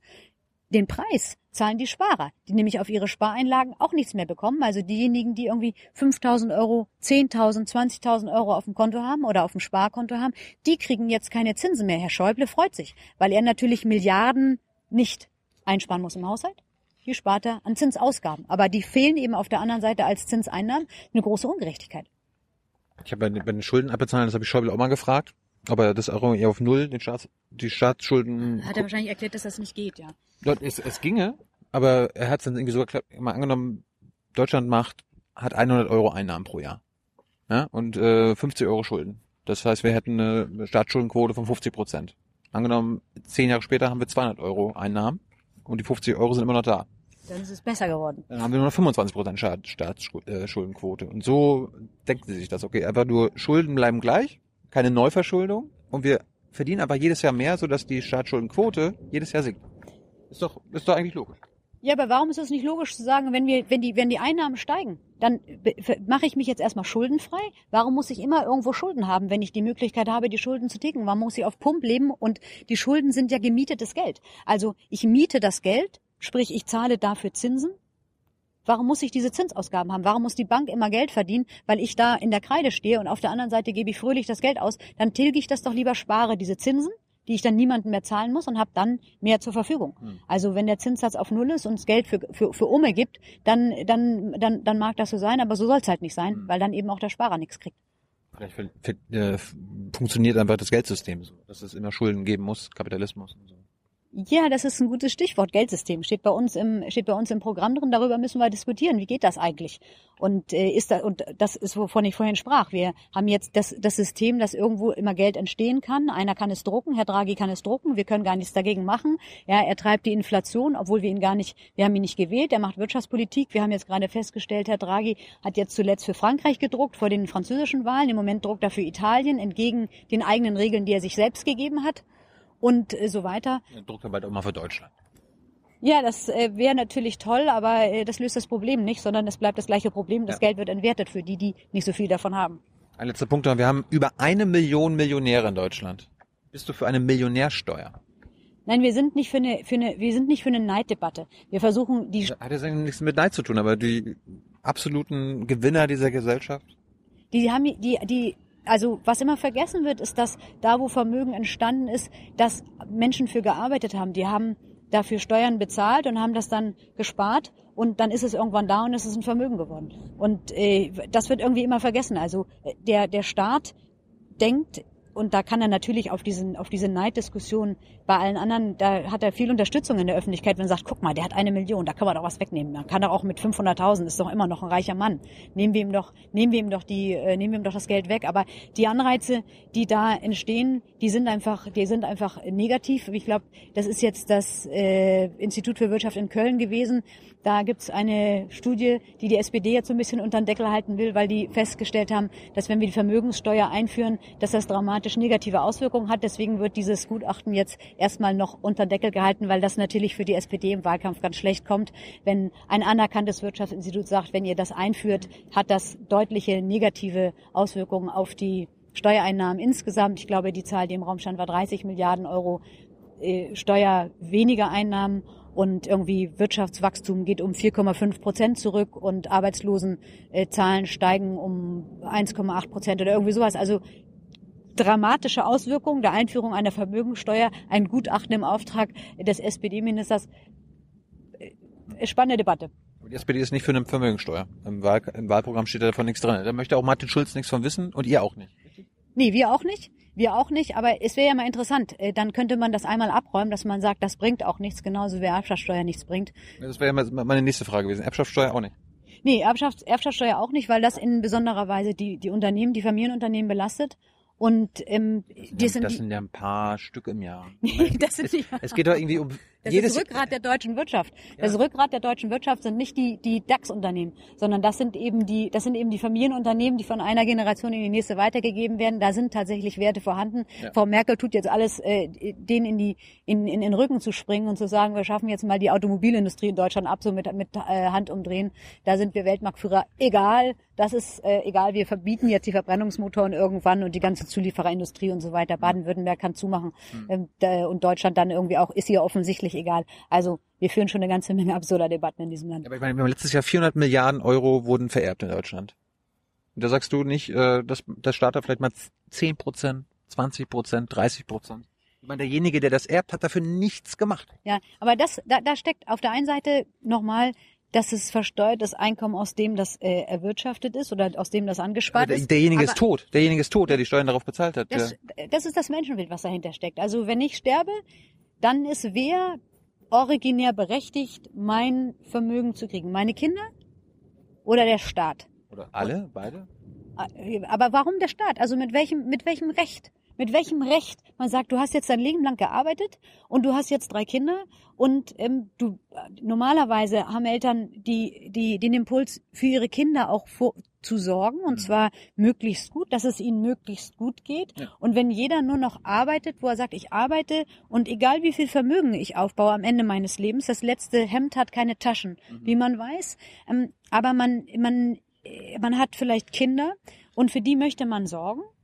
Und jetzt weiß man, das kann man aber gar nicht mehr, weil man, wenn man stirbt, alles an den Staat abgeben muss oder die Hälfte an den Staat abgeben muss. Also diese Gerechtigkeitsdebatte, die finde ich irgendwie absurd, aber die hängt mit dem Menschenbild zusammen. Und wenn man sagt, der Mensch an sich ist frei und kein Sklave, dann kann ich auch nicht sagen, und wenn du stirbst, dann war's, dann kannst du dein ganzes Leben in die Tonne treten. Ähm, dann fängt jeder wieder bei Null an. Also auch deine Kinder fangen bei Null an. Da kann ja auch nichts entstehen. Also Dinge, es gibt ja manche, sage ich mal, Investitionen oder manche äh, Dinge, die man vielleicht nicht in einer Generation anspannen kann, sondern in zwei oder drei. Da wächst dann etwas, da Wofür man mal entsteht Schulden etwas. machen müsste. ne? Ja, oder sparen. Ja, oder sparen. Man hat das Vermögen und macht das eben nicht auf Kredit, sondern aus eigenem, Ja, die aus mei- eigenem Vermögen. Die meisten, bauen noch kein, die weg. meisten bauen noch kein Haus um, äh, und haben erstmal vorher 100.000 Euro angespart. Das ist, man kann es so und so rum machen. Nur wenn man, man, nur wenn man, ja nur wenn man sagt, ich spare jetzt, mein Vater hat gespart, mein, ich spare, meine Kinder sparen, ähm, damit in der nächsten Generation vielleicht mal, ich weiß nicht, was möglich ist. Äh, und dann kommt nach jeder Generation der Staat an und sagt, haha, das ist jetzt alles unseres, dann geht das nicht. Und dann kann man nur noch auf Kredit machen. Also, ich glaube, das ist die falsche, Ja, ja. das ist die falsche, Ich, ich, meint, ich, mein, ich meinte aber nicht jetzt Erbschaftssteuer 100 Prozent. Du hast jetzt ein bisschen, ex, 80. hast ein bisschen extrem gemacht. Aber angenommen, dein Papa vererbt dir ohne eine Million und du kannst 75 75 Prozent davon behalten und der Staat bekommt 25. ja, das Wäre ist, wär das Kompromiss. die, die, die, die, die, Vermögen stammen aus versteuertem Einkommen. Also die, die Menschen arbeiten und Ja, aber, zahlen aber, Steuern. aber jetzt bekommst du ja die 750.000. ja, da das ist schön, ja. kannst du das ja ein bisschen, oder die eine Million, dann kannst du dir das versteuern. Ja, aber Dein Papa nochmal. hat die anderen, hat das andere äh, versteuert. Exakt. Wenn, wenn derjenige, der arbeitet, der versteuert und der Rest bleibt bei ihm. Und dann gibt er ein bisschen was davon aus und einen kleinen Teil davon legt er auf die Seite. Das ist aber schon versteuertes Einkommen. Und jetzt soll, nur weil das von einer Hand in die nächste geht, der Staat, was hat der Staat geleistet für diesen Übergang? Woraus hat er eine, hat er eine Dienstleistung erbracht? Hat er irgendwas getan dafür, dass er jetzt einen Anspruch auf nochmal Steuer hat, nur weil das versteuerte Einkommen von einer Hand jetzt in die nächste Hand geht? Das, ist- das ist ja genau der Punkt. Hat nichts geleistet, also warum soll er was bekommen? Gut, äh, Ich glaube, wir kommen an der Stelle nicht zusammen. Ich wollte es ja nur verstehen. Ich, ich, ich konnte mir denken, dass du da gegen die Erbschaftssteuer bist. Äh, du hattest jetzt gerade schon die, die deutsche Autoindustrie angesprochen. Ähm, fährst du einen Diesel? Ich bin immer Diesel gefahren, ja, bis man mein Diesel abgebrannt hat. Hier unten in der Straße übrigens. Und jetzt hast du den neuen geholt. Ja, ich bin ja nicht irre, da wird er wieder abgebrannt. Haben wir ausprobiert. Ja, aber jetzt hast du ein Ele Elektroauto oder was? Oder fährst du Fahrrad? Ich fahre jetzt Elektrofahrrad. Ach, wirklich? Ja, Kein Scherz. kein Scherz. Ah. Ist eine super Sache. Aber jetzt hast, jetzt hast du gerade irgendwie bemängelt, dass die Kanzlerin, das ist ja unsere Autokanzlerin, ja, die ist so nah Das an der, unsere Autoabschafferkanzlerin, das hat sie ja jetzt gerade gesagt. Also Verbrennungsmotor brauchen wir nicht auf Dauer. Deutschland ist dort ähm, Weltmarktführer in, im Autobauen und die ganze Zulieferindustrie, große Teile davon, wir sind Weltmarktführer Führer in, in, in in vielen Bereichen in diesem Bereich. Und dann kommt die Kanzlerin an und sagt, pff, ja, brauchen wir nicht. Ja, als hätten wir noch so eine Ersatzweltmarktindustrie in der Tasche, die noch keiner so richtig entdeckt hat. Aber vielleicht hat die Kanzlerin was. Dann sollte sie vielleicht zunächst mal das artikulieren und sagen, wo denn da die ganzen Arbeitsplätze entstehen sollen, die wir jetzt dort haben. Also ich meine, in Berlin leben wir ja auch nur deswegen, weil wir einen Länderfinanzausgleich haben aus Baden-Württemberg. Da wird nämlich geschafft, da werden Autos gebaut, da sind die ganzen Zulieferer und so weiter. Das und was haben wir, wenn das alles weg ist? Die, die, die Entwicklung, die Entwicklung der, der Elektroautos findet nicht vornehmlich in Deutschland statt. Da sind andere schon sehr viel weiter, die nämlich schon sehr viel länger dabei sind. Und Ja, haben wir verschlafen. das kann, das kann schon sein, ob wir das verschlafen haben, dass wir das verschlafen haben. Aber jetzt als deutscher Kanzler sollte sich ja für Hunderttausende von deutschen Arbeitsplätzen stark machen, für die deutsche Industrie stark machen und nicht der deutschen Industrie und damit den ganzen Arbeitsplätzen damit in den Rücken zu fallen und äh, zu sagen, ja, nee, dann entstehen die Arbeitsplätze halt irgendwo bei Tesla, wo auch immer die am Ende produzieren, wahrscheinlich nicht in Deutschland. Äh, Energiepreise viel zu teuer, Arbeitsplätze, äh, Qualifikation wird zunehmend auch schwierig. Die, die Forschung ist nicht da, das Know-how ist nicht da, das ist woanders. Also das ist wirklich, was die Kanzlerin da macht, ist wirklich irre. Ich bin jetzt überrascht, dass du sie äh, als Gegnerin unserer Autoindustrie betitelst, weil allgemein ist sie eher die engste Freundin. Ich meine, die können ja ein- und aus, ausgehen im Kanzleramt. Die, also das ist die Lobby mit der, das ist die mächtigste Lobby in Deutschland. Also Frau Merkel hat ja jetzt gesagt, dass sie nicht für eine Quote für E-Autos ist. Wie wir wissen, ist das die nicht? Ankündigung, dass die Quote kommt, weil sie ja auch gesagt hat, die Maut wird es mit ihr nicht geben. Also wenn Frau Merkel sagt, sie macht etwas nicht, ist das die sichere Ankündigung dessen, dass es kommt. Es kommt also die Quote aufs E-Auto. Und auch da bin ich wieder der Meinung, es sollen erstens die Menschen selbst entscheiden, was sie eigentlich haben wollen. Der Markt soll da irgendwie funktionieren und, und, und, und agieren. Und nochmal als, als Kanzlerin einer, eines Landes, das Weltmarktführer in so vielen Bereichen ist, äh, die alle eng mit der Automobilindustrie zusammenhängen, äh, hängen, ist das einfach in einem Ausmaß verantwortungslos, das einen bei dieser Kanzlerin aber auch schon nicht mehr überrascht. Gut. Verbrennungsmotor hat aber einen Grund, warum der langsam in Rente gehen sollte, weil der Benziner ist äh, schlecht fürs Klima und der Diesel vergiftet die Luft.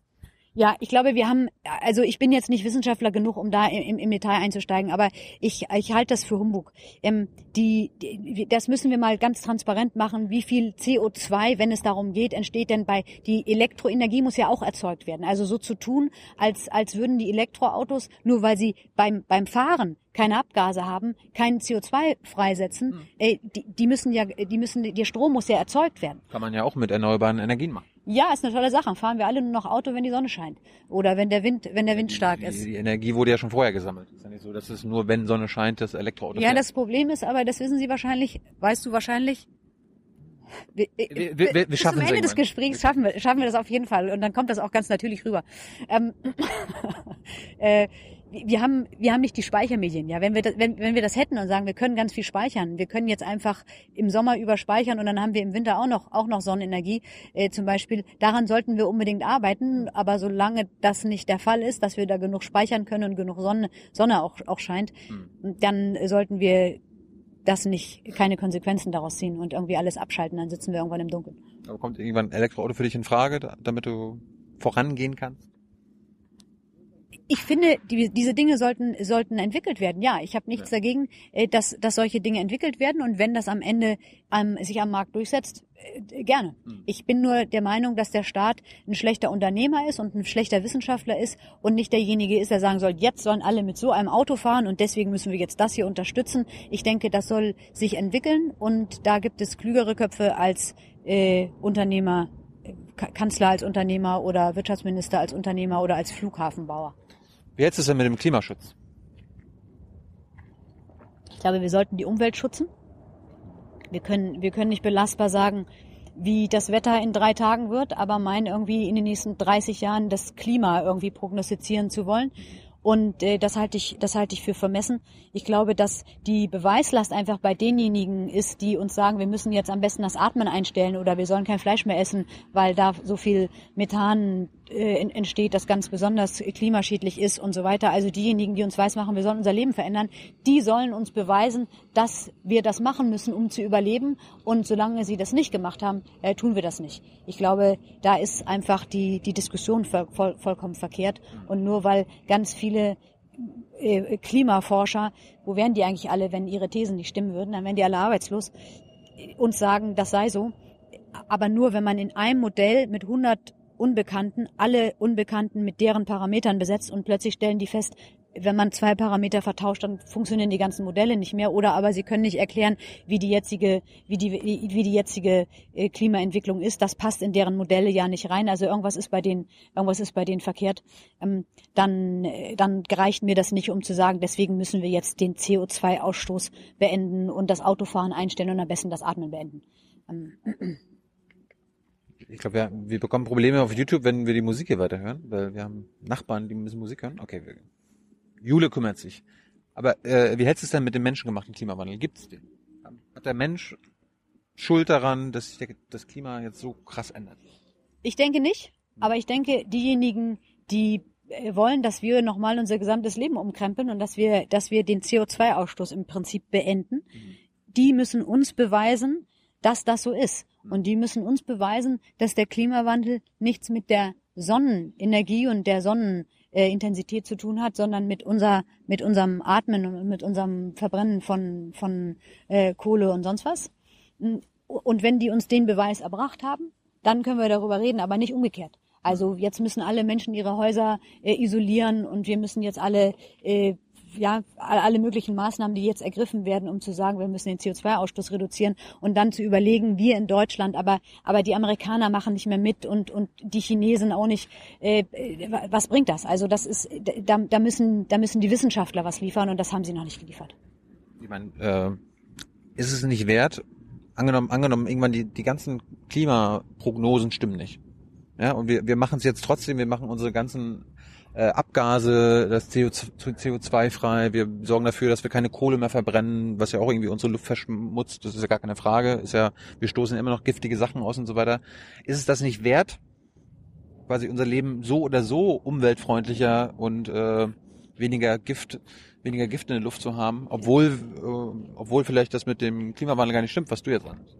Also Umweltschutz ist, glaube ich, genau das Stichwort. Ich habe nicht den Eindruck, dass wir im Moment die Umwelt schützen, indem wir irgendwelche Monokulturen pflanzen, um dann Energie zu gewinnen aus Mais zum Beispiel. Ja, äh, wir sehen jetzt ein Artensterben bei den bei den bei den Bienen. Wir sehen wir sehen die geschredderten Vögel und und und Fledermäuse durch die ganzen Windkraftanlagen. Wir wissen, dass diese ganzen Anlagen nicht recycelbar sind und so weiter und so weiter. Inwiefern langfristig das äh, tatsächlich umweltschonend ist, das wage ich deutlich, das wage ich deutlich zu bezweifeln. Und ich glaube, die Eingriffe, die dort geplant sind, die sind so schwerwiegend, dass man das bitteschön dann aber auch im, im, im das muss man im globalen Kontext an, anschauen, dass man sagt, wir machen jetzt hier Arbeitsplätze kaputt. Wir, im, das ist uns ganz egal, ob die, ob die energieintensive Industrie bei uns Hunderttausende von Arbeitsplätzen abzieht oder nicht. Die gehen jetzt alle nach Frankreich oder, oder in den Rest der Welt, wo, wo die Energiepreise noch bezahlbar sind und so weiter und so weiter.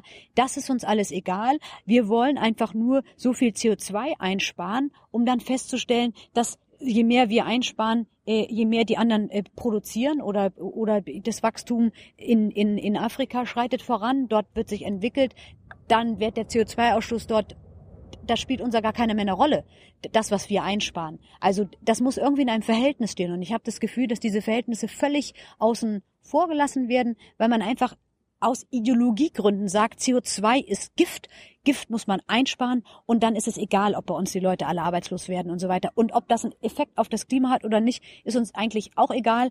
Okay, die Amerikaner machen jetzt nicht mehr mit, dann retten wir das Weltklima jetzt alleine. Also das ist, glaube ich, das ist wieder so ein Stück weit typisch deutsche, ähm, wir retten die ganze Welt und wir können mehr als alle anderen und wir können das auch alleine und wenn die Chinesen, die Inder, die Brasilianer und die Amerikaner nicht mitmachen, egal, wir stellen am Ende das Atmen ein und dann haben wir so viel CO2 gespart und es bringt zwar nichts, aber wir fühlen uns gut dabei. Also das ist so ein bisschen, glaube ich, typisch deutsch. CO2 ist übrigens nicht giftig, sondern die Stickoxide sind giftig aus dem Diesel. Ja, wir- CO2 ähm, Genau, brauchen die Pflanzen zum Wachsen, genau, aber wir wollen ja die ganze Zeit CO2 einsparen, also die Diskussion führen wir ja nun.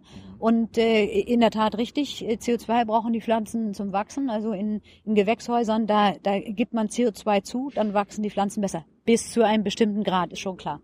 Aber wir, wir, wir machen ja so viel Waldrodung und wir zerstören so viele Pflanzen auf der Welt, dass äh, das ganze CO2 halt irgendwo in der Luft bleibt und dadurch Ne, In in erster Linie unsere Welt wärmer wird.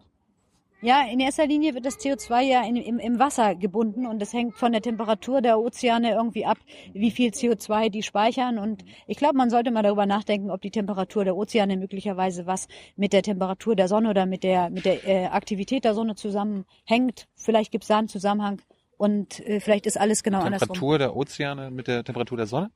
Ja, wenn die Sonne besonders heiß ist, dann mag das ja auch einen Einfluss auf die Wassertemperatur haben. Ja, das ist am See auch so bei mir. Korrekt, genau. Und je wärmer der See ist, desto weniger CO2 kann er speichern und desto kälter der See ist, desto mehr CO2 kann er speichern. Also wenn die Sonne ganz doll strahlt, könnte es ja sein, dass die Ozeane ganz warm werden und ganz viel CO2 abgeben. Ein Grund mehr, äh, dass das nicht so, so schnell passieren soll. Ja, dann sollten wir bei der Sonne erklären, dass sie nicht so viel scheinen soll zum Beispiel. Das wäre doch mal eine Überlegung, weil die Sonne ja den Einfluss dann auf die Ozeane hat und nicht wir auf die Ozeane, sondern die Sonne. Der Ozean wird ja nicht warm, weil wir sagen, Ozean wird mal warm oder kalt. Also verklagen wir die Sonne irgendwann. Wir sollten die Sonne verklagen. Können wir uns darauf einigen? Habt ihr, habt ihr eine alternative Bienenpolitik, weil, ihr gerade, weil du gerade das mit dem Bienensterben angesprochen hast? Nee, wir haben keine Bienenpolitik, aber wir haben, wir, wir sprechen uns für Umweltschutz aus und, und Monokulturen, die wir jetzt ja in vielen Landstrichen haben, weil das nur noch irgendwie Mais angebaut wird, weil der irgendwie besonders gut äh, in Energie umgewandelt werden kann oder irgendwelche anderen Monokulturen, dann äh, ist das, ist das nicht umweltschützend oder umweltschonend. Ich glaube, dass wir da in vielen Bereichen die falschen Wege gehen. Energiesparlampen. Ja, wir haben lauter so irrsinnige, äh, irrsinnige Projekte äh, am Start, die, glaube ich, alle nicht zu Ende ge gebracht sind. Wo schmeißt du deine Energiesparlampe hin, wenn die kaputt geht? Es gibt da so einen speziellen Müllhof, wo ich hingehen. Ja, glaubst du, dass das alle machen? Ich kenne eigentlich nur Leute, die das machen. Ja, ich kenne nur Leute, die das nicht machen. Also, die sagen sich dann, Tag, Dann hast du vielleicht komische Freunde. äh, das kann sein, dass ich komische Freunde habe, ja. Ja. Aber die, die Gefahr ist, äh, dass, dass es einen Effekt hat. Ja. ja. Ich habe mal, ich habe mal bei Facebook habe ich mal eine Gruppe gemacht vor einiger Zeit. Also die ist schon wirklich alt die Gruppe. Da gab es die AfD noch lange nicht. Aber da ging das darum, wie kann man Energiesparsampen ordnungsgemäß äh, entsorgen. Das ist ja kompliziert, ist ja hochgiftig, Quecksilber und so weiter, hoch hochgiftig. Bloß nicht ins Grundwasser, alles ganz gefährlich. Habe ich eine Gruppe bei Facebook gemacht. Ich glaube, die gibt's heute noch. Ich betreue die nicht mehr. Energiesparlampen entsorgen per Post an den Bundesumweltminister. Ist doch eine gute Sache, oder? Ja. Und äh, da habe ich riesen Protest gekriegt, weil mich Leute darauf hingewiesen haben, wie furchtbar gefährlich das ist, diese Lampen in der Post zu verschicken. Und das wäre ja alles, wenn die dann kaputt gehen und das Quecksilber tritt aus, ist ja alles hochgiftig. Und jetzt überlege ich mir, hier in allen Wohnungen, die hier sind, hängen diese hochgiftigen Lampen und ich, uns, unsere Umwelt äh, hängt daran, dass die auch alle so gut sind wie du und deine Freunde und dass alle auch ordnungsgemäß entsorgen, damit bloß nicht dieses Quecksilber irgendwo so wo ins, ins Grundwasser kommt. Hm, ich bin mir nicht sicher, ob das ausgereift ist. Apropos Freunde, neues Thema. Hast du, hast du schwule Freunde, lesbische Freunde, die jetzt heiraten können? Ähm, habe ich welche? Ja, wahrscheinlich habe ich welche. Ja, habe ich. Bist du froh, dass die jetzt heiraten können? Nee, ich bin froh, dass die, ich wäre froh, wenn die weiterhin, was sie ja auch können, die eingetragene Lebenspartnerschaft haben könnten. Und äh, die sind, wären damit auch froh und sind damit eigentlich ganz, äh, sind damit eigentlich ganz zufrieden. Und das mit der Ehe für alle, das äh, weißt du ja, lehnen wir ab. Aber warum lehnst du das ab? Ich lehne das ab, weil es ja die eingetragene Lebenspartnerschaft gibt und es keinen Grund gibt zu sagen, das muss jetzt zwanghaft auch Ehe heißen. Wir sind halt der Meinung, dass Ehe eine Verbindung ist zwischen Mann und Frau und man muss ja heutzutage sagen zwischen einem Mann und einer Frau und eingetragene Lebenspartnerschaft eben zwischen zwei Männern oder zwei Frauen. Und äh, wir sehen nicht die Notwendigkeit, dass das jetzt irgendwie umdefiniert werden müsste. Ist keine Wertung, ist halt nur zwei unterschiedliche Institute. Ja, der Punkt war ja immer, wenn Mann und Frau heiraten, haben die mehr Rechte, als wenn ein Mann und ein Mann eine Lebenspartnerschaft machen. Nee, das ist jetzt nicht mehr so. Das ist ja jetzt genau, im Prinzip das, angeglichen. Das ist ja der Punkt gewesen. Das Genau. ist ja, das ist ja jetzt fair und gleich. Nee, das ist ja schon vorher fair und gleich, weil es ja die eingetragene Lebenspartnerschaft gibt. Die gibt fast alle Rechte, es ist fast identisch. Genau. Aber es ging ja darum, dass es gleich ist. Ja, Aber- Nicht fast gleich. genau. Es geht um das Adoptionsrecht. Unter anderem. Genau. Was noch? Also das ist der wesentliche Punkt, über den ich Also es, diskutiert es gibt noch Steuersachen und so weiter, Ja, aber jetzt können auch kann jetzt kann man auch zwei schwule Männer können jetzt auch Kinder adoptieren oder zwei lesbische Frauen. Ja. Ist das in Ordnung? Nee, das finden wir nicht in Ordnung. Oh. Weil wir der Meinung sind, dass nicht Erwachsene ein Recht auf ein Kind haben, Mhm. sondern Kinder haben ein Recht auf Vater und Mutter. Und äh, das wird dann damit außer Kraft gesetzt, weil Kinder, die zur Adoption freigegeben werden, dann eben nicht mehr ein Recht auf einen Vater und eine Mutter haben, weil sie möglicherweise eben zwei Väter bekommen. Hm. Und ich denke, das ist aus der Perspektive des Kindes zu denken und nicht aus der Perspektive von den Erwachsenen, die gerne was wollen. Wäre es besser, wenn ein Kind zwei Mütter hatte statt zwei Väter? Nee, ich glaube, es ist, es besser, wenn es einen Vater und eine Mutter hat. I- Übrigens hat jedes Kind einen Vater und eine Mutter. Allen Erzählungen zum Trotz ist, ist dem immer noch so. Es lebt nicht immer mit ihnen zusammen. Das ist dann manchmal schade, manchmal ist es einfach so. Aber grundsätzlich hat ja jedes Kind einen Vater und eine Mutter. Bist du, äh, findest du okay, dass Frauen in Deutschland abtreiben? Wir sind kritisch gegenüber der Abtreibung im Sinne von, dass wir gerne mehr den Wert des Lebens betonen wollten. Ich persönlich bin gegen Abtreibung. Generell. Ähm, ich bin äh, persönlich. Ja. Meine persönliche Es geht, es Einstellung. geht um dich. Genau, es geht um mich. Ich bin dagegen, weil ich denke, auch ein ungeborenes Leben ist ein Leben. Und das gilt es zu schützen. Das ungeborene Kind hat ein Recht auf Leben. Wir als Partei haben jetzt einfach die, die, die Werteaussage getroffen, dass wir gerne möchten, dass der Wert des Lebens mehr betont wird, dass in der Beratungspraxis, dass das eben nicht nur so als so eine technische Beratung, ich brauche den Schein, dann kann ich abtreiben, äh, praktiziert wird, sondern dass man versucht, mehr das Leben zu erhalten und die Mütter dazu gewinnt, das Leben auszutragen, das in ihnen wächst. Hast du eine Tochter? Nein, keine Kinder. Also ange- angenommen Jule oder Sarina, ja? die werden heute Nacht vergewaltigt, werden davon schwanger. Dann bist du dagegen, dass sie das Kind abtreiben. Ja, das ist, diese Fälle werden immer herangezogen, weil das besonders krasse Fälle sind und weil die natürlich Ja. besonders schwierig sind. Habe ich, hab ich, hab ich, hab ich jetzt nur gebracht, weil du es generell abgelehnt hast. Genau. Aber äh, da- und das und ich habe es nur gebracht, weil das immer der Fall ist, der, der gerne diskutiert wird, weil er natürlich ein schwieriger Fall ist und weil das natürlich eine eine eine krasse Sache ist. Das war das brauchen die die Mädchen, da kann ich ja von mir selber sprechen. Ja, ähm, ich weiß nicht, wie ich so reagieren würde. Ähm, aber, Aber du bist, wir, du bist jetzt generell dagegen. ich versuch, den Punkt versuche ich jetzt Ja, ja. den bringe ich jetzt noch, auch wenn du es nochmal versuchst. Nur an dieser Stelle. Aber das sind eben, da, die, die, die Masse aller Fälle sind das eben nicht. 98 Prozent, 97 Prozent aller Fälle sind einfach Fälle, wo Frauen sagen, also sozusagen äh, als Verhütungsmethode danach. Ja, wird halt abgetrieben. Vorher nicht verhütet, hinterher schwanger geworden und dann Abtreibung als Verhütungsmethode. Das ist manchmal, das ist manchmal äh, ein rettendes Ding. Also ich meine, manchmal hat man es ja, keine Ahnung, Genau, also vergessen. es ist uns allen, glaube ich, schon mal passiert. Ja, ist uns das allen schon mal passiert. Also mir ist das noch nicht passiert. Ähm, Äh, Ich, also ich, Jeder ich, hat schon mal abgetrieben. ich bin froh, dass ich manchmal, also ist mir auch schon mal passiert, man hat mit einer Frau geschlafen und dann auf einmal Scheiße, kein Kondom benutzt. Zum Ah, Glück gibt's die Pille danach. Also ich glaube nicht, ich glaube nicht, dass alle Frauen schon mal abgetrieben haben, um ehrlich zu sein. das habe ich auch nicht behauptet. Also es ist gerade gesagt, uns allen schon mal passiert. Also wenn du die Frauen auch meinst, dann ähm, Ich habe es jetzt, ich habe es am Beispiel erklärt. Also es kann uns allen Beispiel passieren. So. Mannes. Ja. Okay, wir sind uns einig, es ist noch nicht allen passiert, äh, aber ich glaube, ich glaube, dass Abtreibung keine Verhütungsmethode sein sollte. Aber jetzt habe ich immer noch nicht verstanden, wenn eine Frau vergewaltigt wird und davon schwanger wird, ob sie da abtreiben soll. Kann. Ich habe gesagt, das ist ein schwieriger Fall. Ich habe gesagt, den, das den, ist den, den du wie löst. den ich nicht weiß, wie ich ihn lösen würde, wenn es mich selber, wenn es mich selber betreffen würde. Ähm, das ist, das ist klar. Aber, Aber, um aber, aber du bist ja Politikerin und, willst von anderen Frauen gewählt werden. Wie, was sagst du denen?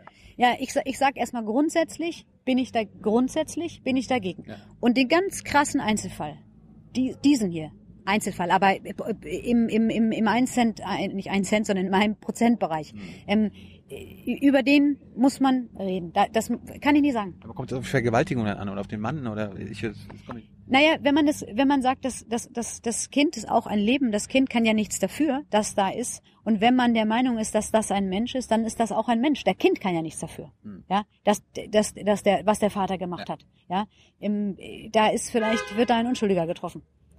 Wie du es denn mit der Sterbehilfe? Bin ich dagegen. Ich bin der Meinung, dass wir eine mehr eine Kultur des Lebens fördern sollten und äh, so um, Umfragen aus, aus Hospizen. Ich kenne jemanden, der ein Hospiz, äh, Hospiz gegründet hat, einfach um sterbenden Menschen, vor allen Dingen sterbenden Kindern äh, zu helfen, die eben nicht mehr zu retten sind. Und ja, auch aus, au- au- ich habe mich also mit, mit Menschen unterhalten, die das machen und äh, die sagen, dass die Menschen im Wesentlichen Angst vor der Einsamkeit haben. Also nicht, die, keiner, fast niemand. Wenige Menschen wollen wirklich sterben, sondern es geht, es geht darum, sie wollen dann der, der allgemein, sie wollen dann nicht mehr zur Last fallen, weil sie sehen, dass sie natürlich, wenn sie ganz viel Pflege brauchen, ähm, tatsächlich eine schwere Last sind aber es ist sozusagen die Rücksichtnahme auf die anderen. Es ist nicht, dass ich will sterben, äh, sondern es ist die Rücksichtnahme auf die anderen. Und ich glaube, dass wir ganz vielen Menschen helfen könnten, wenn wir, wenn die Menschen nicht äh, einsam wären, wenn sie keine Schmerzen haben. Klar, Schmerzen ist ein, ist eine äh, Sache, wenn man die Schmerzen nicht mehr aushalten kann, man kann die, gegen die Schmerzen nichts mehr machen. Das ist dem, der Hauptgrund, glaube ich, warum man dann Sterbehilfe haben will. Ja, da, das behandeln wir mit, mit Morphium oder was und dann wird das auch so hoch dosiert, dass das dann irgendwann tödlich sein kann. Einfach Schmerzen will keiner, will keiner haben. Das ist, das ist keine, das ist keine Frage. Aber wenn wir auch da den, den, den größeren, die, die, die, die, die Fälle, die Regelfälle uns anschauen, dann ist das, ist das die Angst, alleine zu sein, zu liegen, nicht mehr zu können, keine Hilfe zu haben, keiner, der da ist, keinem, der ihm die Hand reicht. Und ich glaube, wir, ich, ich wünschte mir eine Kultur, wo wir das wieder mehr uns bewusst machen und bewusst machen, dass das Leben in Würde ähm, und auch das, sagen wir, die, der Wert des Lebens ähm, unabhängig ist von der Qualität. Also dass man sagt, oh, da, guck mal, das lohnt sich doch nicht mehr. Hier mal Schluss. Ja, du bist so krank, du bist so anstrengend, es kostet so viel Geld. Ja, das, das, in die- das sollte ich ja entscheiden. Also ich, ich will, Ja. will, mir nicht von dir, von meinen Freunden oder dir äh, sagen lassen, äh, Tilo, also das dauert nicht mehr lange. Nee, aber ich glaube, wenn wir, das ist ja so ein, so ein, so ein Prozess des Umdenkens. Und ich glaube, dass wir in so eine Gesellschaft hineinkommen, wo, wo wir, wir haben immer mehr Menschen, die dann Hilfe irgendwann brauchen. Also wir haben ja immer weniger Kinder, die sich kümmern können und so weiter. Und es wird immer schwieriger, alte Menschen zu versorgen. Und dass wir uns dann irgendwann hinentwickeln auf so ein sozialverträgliches Ableben, dass man sagt, so, pass mal auf, das Leben ist jetzt, du hast jetzt, du kannst jetzt nicht mehr richtig gut laufen und das mit dem Essen ist auch schon schwierig und so weiter. Und langsam wird das Denken auch so ein bisschen, bisschen tüdelüt. Und ähm, lass mal gut sein. Die, dieser, dieser Druck entsteht dann irgendwann und dann heißt es, es ist zwar selbst entschlossen, ich will das ja, aber es kommt auch aus der, es kommt auch aus dem Umfeld und dann bewegen wir uns in eine Kultur hinein, die ich nicht, äh, die ich nicht ähm, unterstützen würde wollen. Also ich würde mir wünschen, dass wir da einen anderen Weg einschlagen können. Gut, und äh, das andere ist, ich, ich habe gehört, dass du gegen Kondomwerbung bist. Na, ich bin, ich bin, ich habe, ich kann nicht mehr sagen, was ich, äh, wann, wann, die, woher diese Äußerungen kamen, Ja. aber ich weiß, dass mich diese Plakate ärgern, die, wo, wo das Gesundheitsministerium immer sagt, mach's, aber mach's mit. Also da, wo auch Kinder vorbeilaufen, Da- Damit ich eine Frau nicht schwängere. ja, aber äh, es gibt ja verschiedene Methoden, ein- eine Frau nicht zu schwängern. Äh, Und äh, wenn ich irgendeinem 16-Jährigen äh, animiere, Die, die wissen, die wissen es besser. Nee, nee, ich bin mir sicher, das wurde in der Redaktion mannigfaltig vorher diskutiert. Reden wir mal mit, reden wir mal mit Frau von Storch über Kondome und was sie dazu sagt. Ähm, Ich bin, ich, Das wussten die, glaube ich, gar nicht. das glaube ich wir, wir machen keine gemeinsame Redaktionssitzung. So, so, so läuft's noch nicht. Ihr macht keine gemeinsame Redaktionssitzung? Hier im Hintergrund, das wird natürlich nicht gezeigt, werden hier heftig die Köpfe geschüttelt, aber gut, alles gut. Ähm, nein, ich, ich ärgere mich, dass auch Kinder im öffentlichen Raum ständig damit konfrontiert werden, aufgefordert zu werden, Sex zu haben. Und äh, mach's, aber mach's mit Kondomen. Und der, das widerstrebt mir. Ich finde, das muss nicht so offensiv sein. Aufklärung, richtig, ja, wollen wir haben, sollen sie auch alles wissen. Aber dieses, dieses, diese proaktiven äh, Plakate überall äh, sind gegen meinen persönlichen Geschmack. Ich habe mal in Texas gelebt, bin da zur Schule gegangen. Da wurde immer uns immer hier von George Bush damals noch in so Enthaltsamkeit. Wurde gesagt, hier nicht hier nicht ficken, sondern enthaltsam sein. Was hältst du davon? Da wird man auch nicht schwanger von, nicht? Bingo. ist, ist das ist das besser als äh, Kondomwerbung? Also sollten wir eher dafür werben, enthaltsamer zu sein als Wir äh, sollten, wir sollten den Staat einfach ein bisschen mehr rauslassen und f- vielleicht, vielleicht äh, nicht, nicht nur Werbung machen für, für äh, habt möglichst viel Sex und, äh, und benutzt Kondome und äh, hinterher könnt ihr dann immer noch abtreiben. Ich finde das ein Ja, aber ich meine, der, der Gedanke ist ja dahinter, der Staat ist ja auch für unsere Fürsorge zuständig, beziehungsweise dass, es, dass wir gesund leben und wenn noch nicht alle der Menschen Staat wissen. ist dafür zuständig, dass wir gesund leben. Also ich glaube, Ja, aber er kann uns ja, er kann uns ja da helfen, beziehungsweise du willst ja auch nicht, dass jetzt hier so viele Gesundheitskosten entstehen. Dementsprechend kann man ja schon vorher darauf hinweisen, hey, bevor du AIDS bekommst, benutze ein Kondom. Ja, das hat was mit der Aufklärung zu tun und ich glaube, das ist auch alles gut und richtig. Die Frage ist vielleicht das Maß, in dem das dann stattfindet. Gut. Äh, andere Themen noch da. Alexander Gauland konnte mir letztens nicht erklären, was ihr da in Sachen Digitalisierung vorhabt. Kannst du mir das erzählen? Du bist ja, du bist ja aktiv online. Ich bin online, ich bin online äh, äh, durchaus aktiv, ja. Ich bin bei Facebook überraschenderweise und sogar bei Twitter und neuerdings auch bei Instagram. Das allerdings kenne ich auch noch nicht so lange. Ja. Find, Was habt ihr denn vor in Sachen Digitalisierung, Breitbandausbau? Wollt ihr das? Wer soll, wer soll das organisieren? Also ich glaube, dass das ein wichtiges Thema ist. Ja. Wir haben jetzt noch nicht in, in unserem Programm alles in, in, in Extenso sozusagen drin, aber das ist ein wichtiges Thema. Das stelle ich immer fest, wenn ich äh, irgendwo auf dem Land bin, wo das schlecht ausgebaut ist und wo ich nach zwei Tagen feststelle, ich kann hier nicht bleiben, weil äh, diese Ladebalkengeschichte ist eine schwierige Sache. Man kann irgendwie kein Dokument mehr runterladen und äh, wartet dann da stundenlang. Das geht irgendwie alles nicht. Und dann sind tatsächlich ganze Regionen abgeschnitten Ja. und äh, haben bestimmte Möglichkeiten nicht mehr, je mehr, je mehr Dienstleistungen und so weiter sich ins Internet verlegt. Man ist dann einfach abgeschnitten. Insofern halte ich das, halte ich das tatsächlich für wichtig, dass das, dass das kommt und dass das möglichst flächendeckend kommt. Äh, das ist Aber durch wen? Durch, durch äh, die Telekom, also Konzerne? Oder soll der Staat da mithelfen? Meine Eltern kommen zum Beispiel aus MacPom, wohnen am Arsch der Welt. Wenn ich da DSL haben will, gibt es nicht. Es gibt immer nur ISDN-Leitungen. Also muss da irgendeiner mal ein paar, Ka paar Kabel, Kupferleitungen oder was auch immer jetzt Google äh, Fiber oder so weiter gelegt werden. Wer soll das machen? Telekom, Konzerne, der Staat? Ja, Unternehmen sollten das machen und der Staat sollte, der Staat sollte äh, das de- dem nicht entgegenstehen und das irgendwie alles kompliziert und schwierig und teuer machen. Ja, aber der Konzern sagt ja dann so, ah, Beatrix, ist, ist da, schaffen wir in den nächsten 20, 30 Jahren keinen Gewinn mit. Kommen wir, die Investition lohnt sich nicht.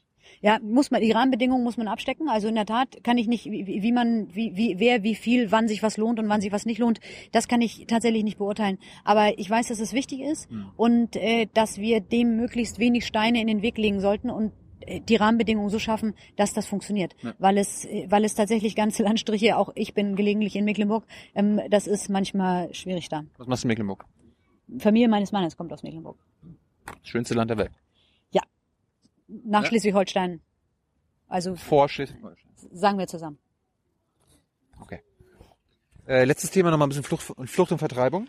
Du, ihr habt gesagt, gar kein Na Familiennachzug für irgendwelche Flüchtlinge. Ja, wir haben gesagt, bedauerlicherweise haben wir jetzt so viele Menschen aufgenommen und so viele auch, die gar nicht hier bleiben dürfen, die trotzdem alle nicht gehen, dass wir jetzt an einer Kapazitätsgrenze sind, die nicht mehr zu verantworten ist. Und das funktioniert so nicht, das schaffen wir nicht. Ja. Und wir haben das selbst verschuldet, keine Frage. Familiennachzug ist natürlich auch so eine Sache. Das ist, wenn wir sagen, die Menschen, Familiennachzug heißt ja, die kommen, ohne dass sie einen Asylgrund haben. Also die sind ja selber nicht Ja, verfolgt. die haben ja wahrscheinlich denselben Asylgrund wie derjenige, Ja. der seiner Familie nachholt. Aber das ist genau der Punkt. Dann könnten sie auch über das normale Asylrecht kommen. Aber das müssen sie alles gar nicht, sondern sie können ohne Anspruch auf Asyl und ohne Asylverfahren gleich hierher kommen, ohne dass man sagen kann, äh, ist nicht. Und äh, das ist das ist etwas, das nicht nicht funktioniert. Einfach qua Zahlen. Die sind jetzt zu groß. Das schaffen wir nicht. Wir wollen das auch nicht schaffen. Und wir wollen äh, da jetzt erstmal klare Verhältnisse schaffen mit allen, die die schon da sind und das Problem nicht noch verschärfen. Ich finde, man muss das Problem einmal vielleicht groß machen und sagen, für alle, die sagen, pass mal auf, wir sind ein reiches Land, wir können helfen, wir können helfen, wir wollen auch helfen. Ja? Die Frage ist nur, was? Ja klar, ja ja klar, aber wir, aber mit Sinn und Verstand bitte. Und äh, ich sage nicht nur Herz, sondern auch Hirn. Ja? Und das Hirn ist so ein bisschen jetzt nicht mehr dabei, weil wir uns einbilden, wir könnten irgendwie allen helfen. Oder wir müssten allen helfen.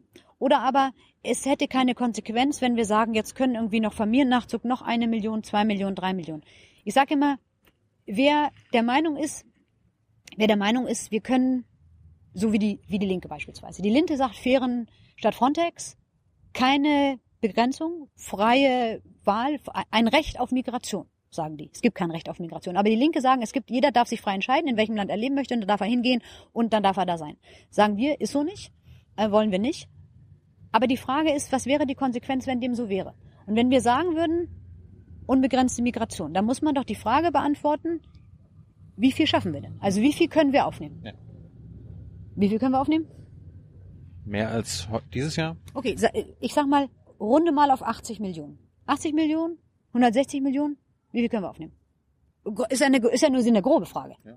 Aber wenn, wenn, wenn du sagst, wir haben 80 Millionen, 2015 circa eine Million gekommen, auf einmal war das Boot schon voll, oder was? Nee, Weil, weil, weil ich- einer mehr dabei, also einer mehr dabei war. Nee, ich, ich, bin, ich bin jetzt gerade woanders, Ah. weil ich sage, es gibt ja sehr viel mehr Millionen, die kommen. Die Vereinten Nationen haben gerade gesagt, 60 Millionen kommen jetzt wegen, wegen Klimawandel. Ja, die, die, kommen, die kommen nicht. Es sind gerade 65 Millionen Menschen insgesamt Auf weltweit Flucht- auf, der Flucht. auf der Flucht, genau. Und die Vereinten kommen ja Nationen. nicht alle nach Europa. Also ich glaube, viele werden würden kommen, viele sind auf dem Weg hierher. Und wenn es, wenn es, wenn es funktioniert und wenn die, wenn die Fluchtwege, so wie die Linken oder auch die Grünen vielleicht das wollen, dass man sagt, wir machen so einen Shuttle-Service, pardon, wir machen einen Shuttle-Service und holen die alle her Mhm. und dann kann erstmal jeder so sein Asylverfahren machen und so weiter. Es ist besser, als wenn sie über Mittelmeer äh, schippern und da äh, ums Leben kommen. Genau, das wollen wir nicht. Und deswegen muss man ihnen sagen, steigt gar nicht erst auf die Boote, fahrt gar nicht erst los. Oder wenn ihr losfahrt, bringen wir euch zurück. Also steigt nicht mehr auf die Boote, dann werdet ihr auch nicht ertrinken. Also ich glaube, die humanste Politik ist das, was Australien jetzt gemacht hat. Australische Lösung, über Schiff erreicht uns hier niemand mehr. Dann äh, die Konsequenz ist, die Leute fahren nicht mehr auf den Schiffen los Ja. und ertrinken auch nicht mehr. Gibt dann keine Toten mehr im Mittelmeer, wenn die nicht losfahren würden. Das wäre das Humanste, das wäre das Beste, weil wir eben das Versprechen nicht einlösen können, dass alle Welt zu uns kommen kann. Wenn wir sagen, ich sage jetzt mal eine Zahl, 80 Millionen könnten wir noch aufnehmen, also jeder von uns nimmt noch einen auf, sind wir uns einig, dann ist Belastungsgrenze erreicht. Also spätestens auch 160 Millionen, wenn wir sagen, jeder hat noch zwei aufgenommen, Hm. dann ist die Belastungsgrenze erreicht. Hm. Nicht, dass das jetzt passiert, aber das muss einfach mal so sagen. Da haben wir Konsens. Hm. Und wenn wir, wenn wir in, uns in die Richtung entwickeln und sagen, so lange können wir erstmal aufnehmen, dann, dann haben wir aber auch an dem Armutsproblem noch gar nichts gelöst. Weil die Bevölkerungswachstum in, in, in Afrika, 40 Millionen über einen groben Daumen pro Jahr, Mhm. dann nehmen wir das Bevölkerung nur das Wachstum. Mhm. Von 40 Millionen im ersten Jahr auf, von 40 Millionen im zweiten Jahr auf, haben wir 80 Millionen zu uns aufgenommen und haben an den Fluchtursachen dort nichts geändert. Ja. Die Armut ist dort immer noch genauso groß. Die Kriege sind da vermutlich immer noch genauso groß. Wir können auch gar nicht mehr so viel helfen, weil wir dann mit 80 oder 160 Millionen hier viel zu tun haben. Ähm, das funktioniert alles nicht. Also die, die Idee zu sagen, wir holen so viele wie möglich hierher oder wir nehmen jeden, der will, nehmen wir auf. Je mehr wir nehmen, desto mehr kommen. Weil die natürlich alle nach Hause funken und sagen, hat geklappt, ich bin jetzt da, kann es auch kommen. Mhm. Also diese Idee, die ist, die ist irgendwie, die ist, glaube ich, ein bisschen irre. Und ich glaube, wir könnten eben sehr viel mehr helfen, wenn wir vor Ort helfen. Wenn wir erstens Flüchtlingszentren, humanitäre Zentren vor Ort haben, heimatnah, dort, wo die Menschen tatsächlich flüchten müssen, weil nicht nur in ihrem Land, sondern in ihrer Region, in ihrem Land Krieg oder Bürgerkrieg herrscht, dann sollen wir möglichst äh, vor Ort helfen. Dann sind wir, dann erreichen wir mit den Mitteln sehr viel mehr. Wenn wir sagen, ein unbegleiteter Minderjähriger hier kostet 5000 Euro, was kann man in 5000 Euro im Libanon erreichen? Sehr viel mehr. Ja, aber da haben wir die Mittel gekürzt in den Zentren. Wir haben dort das Leben den Menschen schwer gemacht in den in den in den Camps, die, die es gab, so dass das unmenschliche Verhältnisse waren und natürlich drängen die Leute dann zu uns logisch. Würden wir natürlich auch wollen. Das heißt, wir sollen mit den Mitteln, die wir haben, besser helfen und besser helfen heißt nicht alle zu uns holen, sondern vor Ort helfen. Jetzt mal ein, eins am anderen. Familiennachzug. Wenn Ahmed jetzt aus Syrien geflüchtet ist, äh, seine Familie ist, steckt noch im Flüchtlingslager in der Türkei oder im Libanon, Ja. der hat es jetzt irgendwie nach Deutschland geschafft. Ist es da nicht denn human zu sagen, der hat den gefährlichen Weg, wie auch immer, nach Deutschland geschafft? Okay, die Familie kann auf sicherem Weg nachkommen. Die muss ihr Leben jetzt nicht riskieren. Nein, weil wir das nicht schaffen, weil es zu viele sind.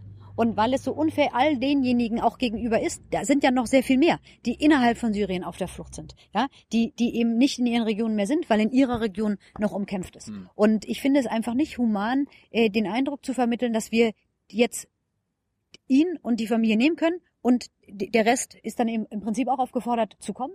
Im, es sind zu viele. Es sind jetzt einfach, wir haben uns übernommen und äh, das können wir, das können wir nicht mehr so äh, weitermachen. Aber der, der, aber der Faktor, ich meine, das hatten wir letzten, irgendwann mal in der, in der Bundespressekonferenz, hat das Innenministerium hat dem irgendwie so getan, als ob der Faktor zwei oder vier ist. Ja? Also ein Flüchtling und dann mal zwei oder vier kommen nochmal dazu. Durch Lass die, es nur ein sein. Lass durch- es nur durch- ein nee, sein. Nee, der Faktor, der tatsächliche Faktor, Auswärtige Amt hat uns dann gesagt 0,07.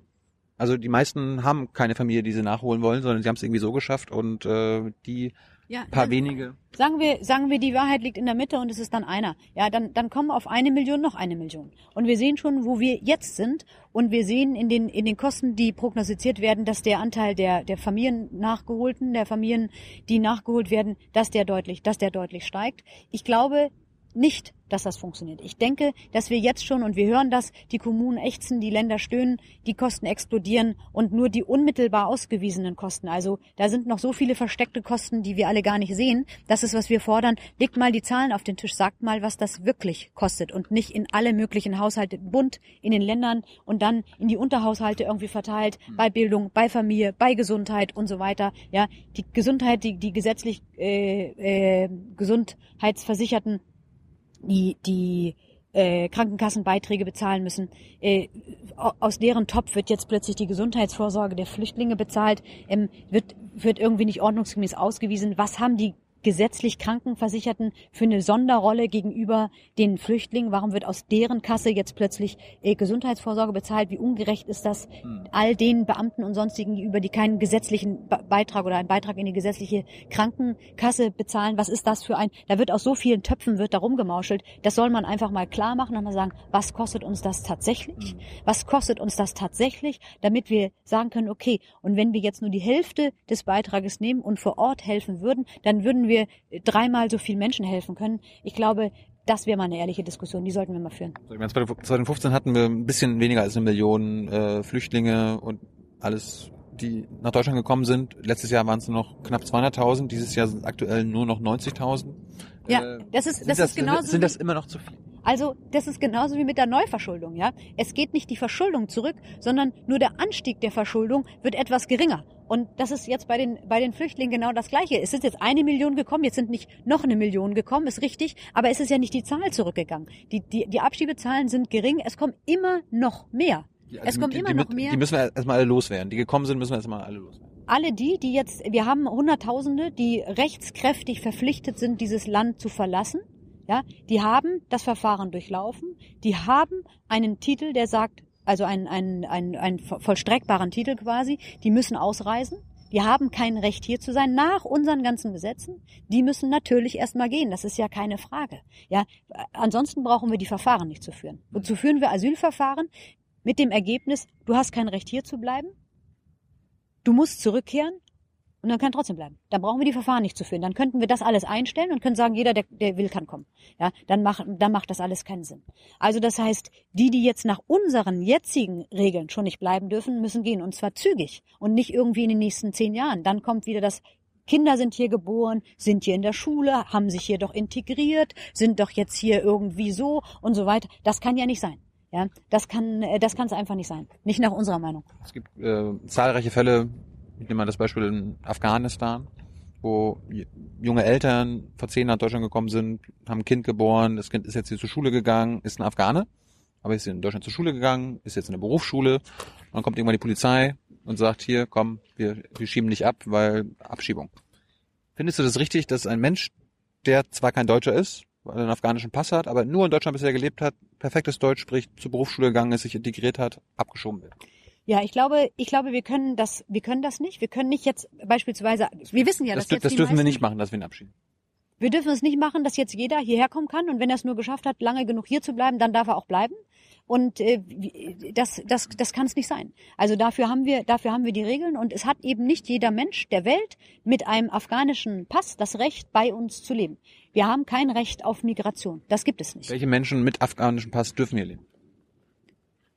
Diejenigen, die einen anerkannten Schutzstatus haben und die nicht zurück in ihre Heimat äh, können, weil dort immer noch Krieg herrscht äh, oder Bürgerkrieg herrscht und zwar im ganzen Land. Und das müssen wir uns ganz genau angucken. Für Afghanistan hat die Bundesregierung gesagt, nein, da gibt's zwar, da gab's jetzt punktuell äh, Terroranschläge, aber die gibt's bei uns ja auch. Ja, aber das heißt nicht, dass im ganzen Land Krieg ist oder im ganzen Land Bürgerkrieg herrscht und dass man in keinen Flecken dieses Landes zurück abgeschoben werden kann oder wenigstens Schutzzonen einrichten kann, wo man sagt, da seid ihr heimatnah. Das kann man in eurer, in der Region oder in der Region kann man das gewährleisten, dass ihr keiner Gefahr ausgesetzt seid, aber dann dort bei euch und nicht bei uns in Eigentumswohnungen. Aber es ist interessant, dass ihr ausgerechnet da auf die Bundesregierung verweist, weil der glaubt ja sonst auch nicht. Aber wenn wenn es ja, um Afghanistan, wenn es um Afghanistan geht, dann auf einmal ja. Naja, wenn schon die Bundesregierung, wenn schon die Bundesregierung, die das ganze Schlamassel bisher verantwortet hat hm. und die uns so viel dummes Zeug erzählt, wenn sogar die die nicht abgeschoben hat und die die entsprechenden Grenzen geöffnet hat und die, diese, die das alles verbockt hat, wenn sogar die sagt, dahin kann man abschieben, dann wird das vermutlich stimmen. Also die sind ja nicht im, in, die sind ja in einem anderen Extrem im Prinzip unterwegs, dass sie sagen, ja, das war eine fürchterliche Notlage, als die Menschen am ungarischen Bahnhof saßen 2015 im September. Die wollten, es wäre, war alles ganz schlimm und deswegen mussten die kommen. Ja. Ne, die wollten sich nicht registrieren lassen, deswegen war die Lage so schlimm. Das war das, das war die Notlage damals. Und wenn so eine Bundesregierung jetzt sagt, okay, jetzt haben wir gerade festgestellt, ähm, äh, nach Afghanistan, da geht's doch, weil eben nicht im gesamten Land Krieg herrscht, Das weißt du. das weiß die Bundesregierung. Die kann, die kann ja auch schummeln. Nein, ich sage ja gerade, die schummelt aber in, immer in die andere Richtung. Also wenn die schon sagt, dass das so ist, dann will ich ihr an, das, an, an der Stelle gerne glauben. Aber würdest du dir selbst ein Bild machen wollen und gucken, ob es in Afghanistan wirklich sicher ist? Ich weiß nicht, ob ich jetzt nach Afghanistan reisen möchte oder, oder sollte, ob das wahnsinnig sinnvoll ist und ob das erforderlich ist. Äh, wenn es die Gelegenheit dazu gibt, sich, sicherlich. Aber ich glaube, ähm, ich glaube, das ist jetzt nicht der Punkt. Also wenn wir feststellen, wohin kann abgeschoben werden, muss nicht ein AfD-Politiker in das Land reisen, wenn schon die Bundesregierung sagt, dass das geht. Weißt du, wie viele zivile Tote es letztes Jahr gab in Afghanistan? Nein, die Zahl habe ich nicht im Kopf. Weißt du, wie viel es dieses Jahr gibt? Letztes Jahr gab es über 12.000, die durch äh, Anschläge oder so weiter getötet worden sind in diesem. Man muss sich das, man muss das angucken. Also ich, ich nehme an, dass die Bundesregierung das, das angeschaut hat, ob das ein flächendeckender Bürgerkrieg durch das ganze Land ist, das gleiche für, vielleicht für Syrien. Ist da überall Krieg? Oder gibt es da Regionen, die befriedet sind, in denen man leben kann? Wenn wir hören, dass viele Flüchtlinge Heimaturlaub machen, stelle ich, äh, unterstelle ich, da gibt es wahrscheinlich Regionen, in die man fahren kann. Sonst würden die das ja nicht machen. Und zwei Wochen später ist da Krieg. Also das kann, das kann ja auch mal von Woche zu Woche sich ändern. Ja, wie gesagt, das, äh, da vertraue ich der Bundesregierung. Wenn sie sagt, man kann dahin abschieben, dann kann man dahin abschieben.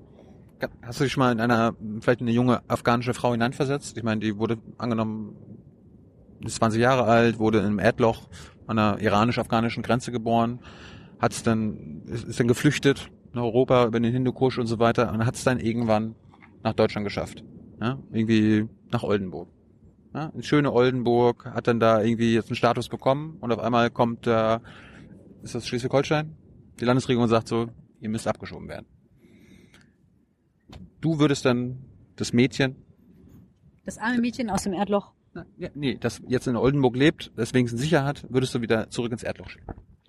Wenn also die, die, das, die Erdloch, äh, Erdloch-Metapher steht jetzt für steht jetzt für äh, arme Verhältnisse. Ähm, Leben, leben mit dem Esel, äh, alle zwei Ja. Wochen stirbt irgendein Familienmitglied, Drohnenangriffe. ja, also äh, das ist, was wir eben nicht leisten können und das ist auch nicht gerecht, äh, zu sagen, äh, wer es jetzt hierher geschafft hat, aus Armutsgründen, es geht ihm hier besser, keine Frage, geht es ihm hier besser. Aber da muss man, da muss man doch jetzt einfach mal gucken, äh, wie viel Armut haben wir denn da, damit äh, besiegt, wenn wir, wenn wir jetzt anfangen, Armutsmigranten aufzunehmen, einfach weil die Menschen arm sind. Armut ist, gibt kein Recht auf, auf, auf Asyl. Ja? Und äh, die Zahlen derer, die in Armut leben, sind einfach zu groß, als statt dass wir jetzt sagen können, da können wir jetzt, ich sag, vielleicht können wir 80 Millionen aufnehmen oder 160, das sage ich, die Zahl ist eine Provokation, also bitte nicht die Schlagzeile machen, Storch für 160 Millionen Migration. Meine Meinung, das ist zu viel. Aber alle, die der Meinung sind, günstig für euren Wahlkampf, glaube ich. Wenn, wenn, wenn das jetzt die Headline wird. ich, ich, ich, ich mache es ja nur, um es absurd zu machen für alle diejenigen, die sagen, komm, das können wir machen. Die Frau aus dem Erdloch beispielsweise. Aber es gibt ganz viele aus dem Erdloch und es gibt ganz viele arme Menschen und das ist die Metapher. Es gibt sehr viele Millia äh, äh, arme Menschen, je nachdem, wie man es berechnet. Zwei Milliarden, drei Milliarden ähm, äh, pro Kopf äh, Einkommen, also äh, wenn sie wenn sie Tageseinkommen oder ein, oder ein Monatseinkommen von von fünf Dollar rechnen, ähm, da gibt's zu viele, als dass wir sagen können, die können jetzt alle zu uns kommen. Und wenn wir auch nur einen kleinen Teil davon nehmen, 80 Millionen, 160 Millionen, ist den anderen Milliarden gar nichts geholfen, außer dass die neidisch werden und sagen, guck mal, die haben es geschafft. Da würden wir doch auch gerne hinkommen. Wir müssen wir die Welt immer ein bisschen gerechter machen. Ja, das ist ein guter Ansatz. Aber Vermögensumverteilung schon wieder, aber es ist, auch, es ist mir auch schon wieder doof. ja, nee, äh, wollen wir nie nochmal diskutieren, oder? Das Einzige, was ich noch diskutieren wollte, ist jetzt die, eine australische Lösung. Die, hast du, die, die findest du ja gut, ne? Die, Wir sind der, also die äh, australische Lösung, um über das Gleiche zu reden, zu sagen, wer mit dem Boot losfährt, wird gerettet. Wir wollen nicht, dass Menschen ertrinken, keine Frage. Und dann wird er zurückgefahren. Genau. Die Menschen, die Menschen kommen dann auf sogenannte Internierungslager in Inseln in, im Pazifik, die nicht zu Australien gehören, sondern auf irgendwelche Inseln, die die Wir Australier. haben, Äh, keine Insel, wir haben keine Insel vor Australien. Wir sagen, die müssen zurückgeschleppt werden von dort, wo sie herkommen. Ja. Und ähm, ja, aber, aber, geht, geht noch weiter. Also die kommen, die werden dann aus dem Boden geholt, kommen, werden in Internierungslager gesteckt, dann kommen die, äh, werden die eingesperrt in äh, sogenannte Einwanderungshaft gesteckt, was äh, Konzentrationslagern ähnelt. Und äh, da, da sollen sie dann verrecken. Ja. Und wir Die, sagen, kommen, die haben keine Chance, in irgendeiner Art und Weise nach Australien zu kommen. genau, keine Chance zu uns zu kommen. Vollkommen richtig. Das Auch das, ja, das finde ich, wir wollen die zurückschleppen nach, nach, nach Libyen. Das ist jetzt die Haupt, das ist jetzt die Hauptroute. Das sind KZ-ähnliche Zustände. Die sind jetzt schon in Libyen da. Wir wollen, wir wollen humanitäre Zentren und wir wollen damit das Signal aussenden, dass es sich nicht lohnt, diesen gefährlichen Weg zu machen, damit die Leute eben nicht mehr aufbrechen, dies zu tun. Der Chef Ärzte ohne Grenzen hat jetzt gerade, ich habe das gestern gelesen, hat gesagt, ja, es ist richtig, die Menschen, die da jetzt rüberkommen, dass die, die fliehen nicht alle vor, vor, vor Krieg und Gewalt, aber spätestens, wenn sie in Libyen sind, ist die Situation wirklich schlimm und dann fliehen sie vor den Situationen in Libyen. Also das heißt, die begeben sich erstmal in die Gefahr und in die schlechte Situation in Libyen, um dann aus der Situation in Libyen über das Mittelmeer äh, zu fliehen und zu uns zu kommen. Also das hat, das sagt jetzt nicht ich, sondern der, der, der, der Chef Ärzte ohne Grenzen. Und das kann es nicht sein. Ja, es kann nicht sein, dass Menschen aus, aus Armut kommen, sich nach Libyen begeben und sagen, jetzt fliehe ich aus Libyen. Die, die gehen freiwillig nach Libyen und dann ziehen sie weiter über das, über das Mittelmeer. Das geht nicht. Da muss das Signal sein, das ist vorbei. Das machen wir jetzt nicht mehr. Ihr habt keine Chance, hier rüber zu kommen. Äh, so funktioniert das nicht. Es gibt kein Recht auf Migration. Aber kannst du dir nicht auch wieder hineinversetzen, zum Beispiel in eine afrikanische Trixie, die versucht irgendwie äh, nach Europa zu kommen, kommt kommt dann irgendwie aus Mali in Libyen an, dachte, das ist vielleicht schon mal ein bisschen besser, äh, sitzt dann da in diesen Lagern, was einfach nur KZ-artig ist und die realisiert, na hier, bevor ich jetzt hier hier verrecke und hier sterbe, versuche ich mein Glück übers Mittelmeer. Ähm, ich glaube, das ist ein wichtiger. Und du sagst, nee, das Glück kannst du nicht, du kannst dann Ja. nichts verrecken. Also, äh, das ist ein ganz wichtiger Punkt. Ja. Wir haben völliges Verständnis dafür, dass diese Menschen das tun, ähm, weil es für sie sinnvoll ist. Aber ihr, aber ihr helft denen ja nicht. Ihr wollt nur sagen, hört auf, das zu versuchen. Genau. Wir würden, äh, wir würden uns genauso verhalten, aber so funktioniert es eben nicht, weil es zu viele sind. Wir Hm. können nicht, es gibt nicht eben das Recht eines jeden Menschen, sich in jedem beliebigen anderen Land der Welt anzusiedeln und zu sagen, ich bin jetzt da, ihr müsst jetzt für mich sorgen. Dieses Recht gibt es nicht. Hm. Und das, es gibt es nicht, wir wollen es auch nicht, andere wollen es und andere reden ihm das Wort. Wir Hm. tun das nicht, wir sagen, wir schützen, wir sind zunächst mal verantwortlich für die Menschen, die hier sind, für unsere Leute und wir können jetzt nicht sagen, alle Welt kann zu uns kommen und alles, was wir haben, teilen, teilen wir jetzt mit, teilen wir jetzt mit allen. Äh, Das können wir nicht leisten. Auch bei uns ist es endlich, wir können helfen, wir wollen helfen, aber sinnvoll. Und zum Schluss äh, kannst du dem Satz zustimmen, kein Mensch ist illegal. Das ist ein, das ist ein Satz, der ist, der, der will was Falsches suggerieren. Ich sage, es gibt kein Recht auf Migration. Also es gibt Menschen, die illegal sind. Es gibt Menschen, die illegal hier sind, ja. Das heißt nicht, der Mensch ist illegal, er ist nur nicht legal hier. Das sind diejenigen, die einen Asylantrag gestellt haben, der abgelehnt worden sind. Die dürfen nicht hier sein, die haben kein Recht, hier zu sein. Die sind dann illegal hier. Nicht der Mensch ist illegal, aber hier illegal. Beatrix, Dankeschön. Äh, ich frag, ich habe sonst immer noch gefragt, ob du äh, wie dein Medienkonsum ist. Magst du dir noch verraten? Also wie informierst du dich? Nicht Also- durch das Lesen, nicht durch die Tagesschau. Ale- Alex Gauland, Alex Gauland meinte so Tagesschau, FAZ? Tagesthemen, FAZ. Ja, Wie, wie informierst du dich denn? äh, durchs Internet überraschenderweise.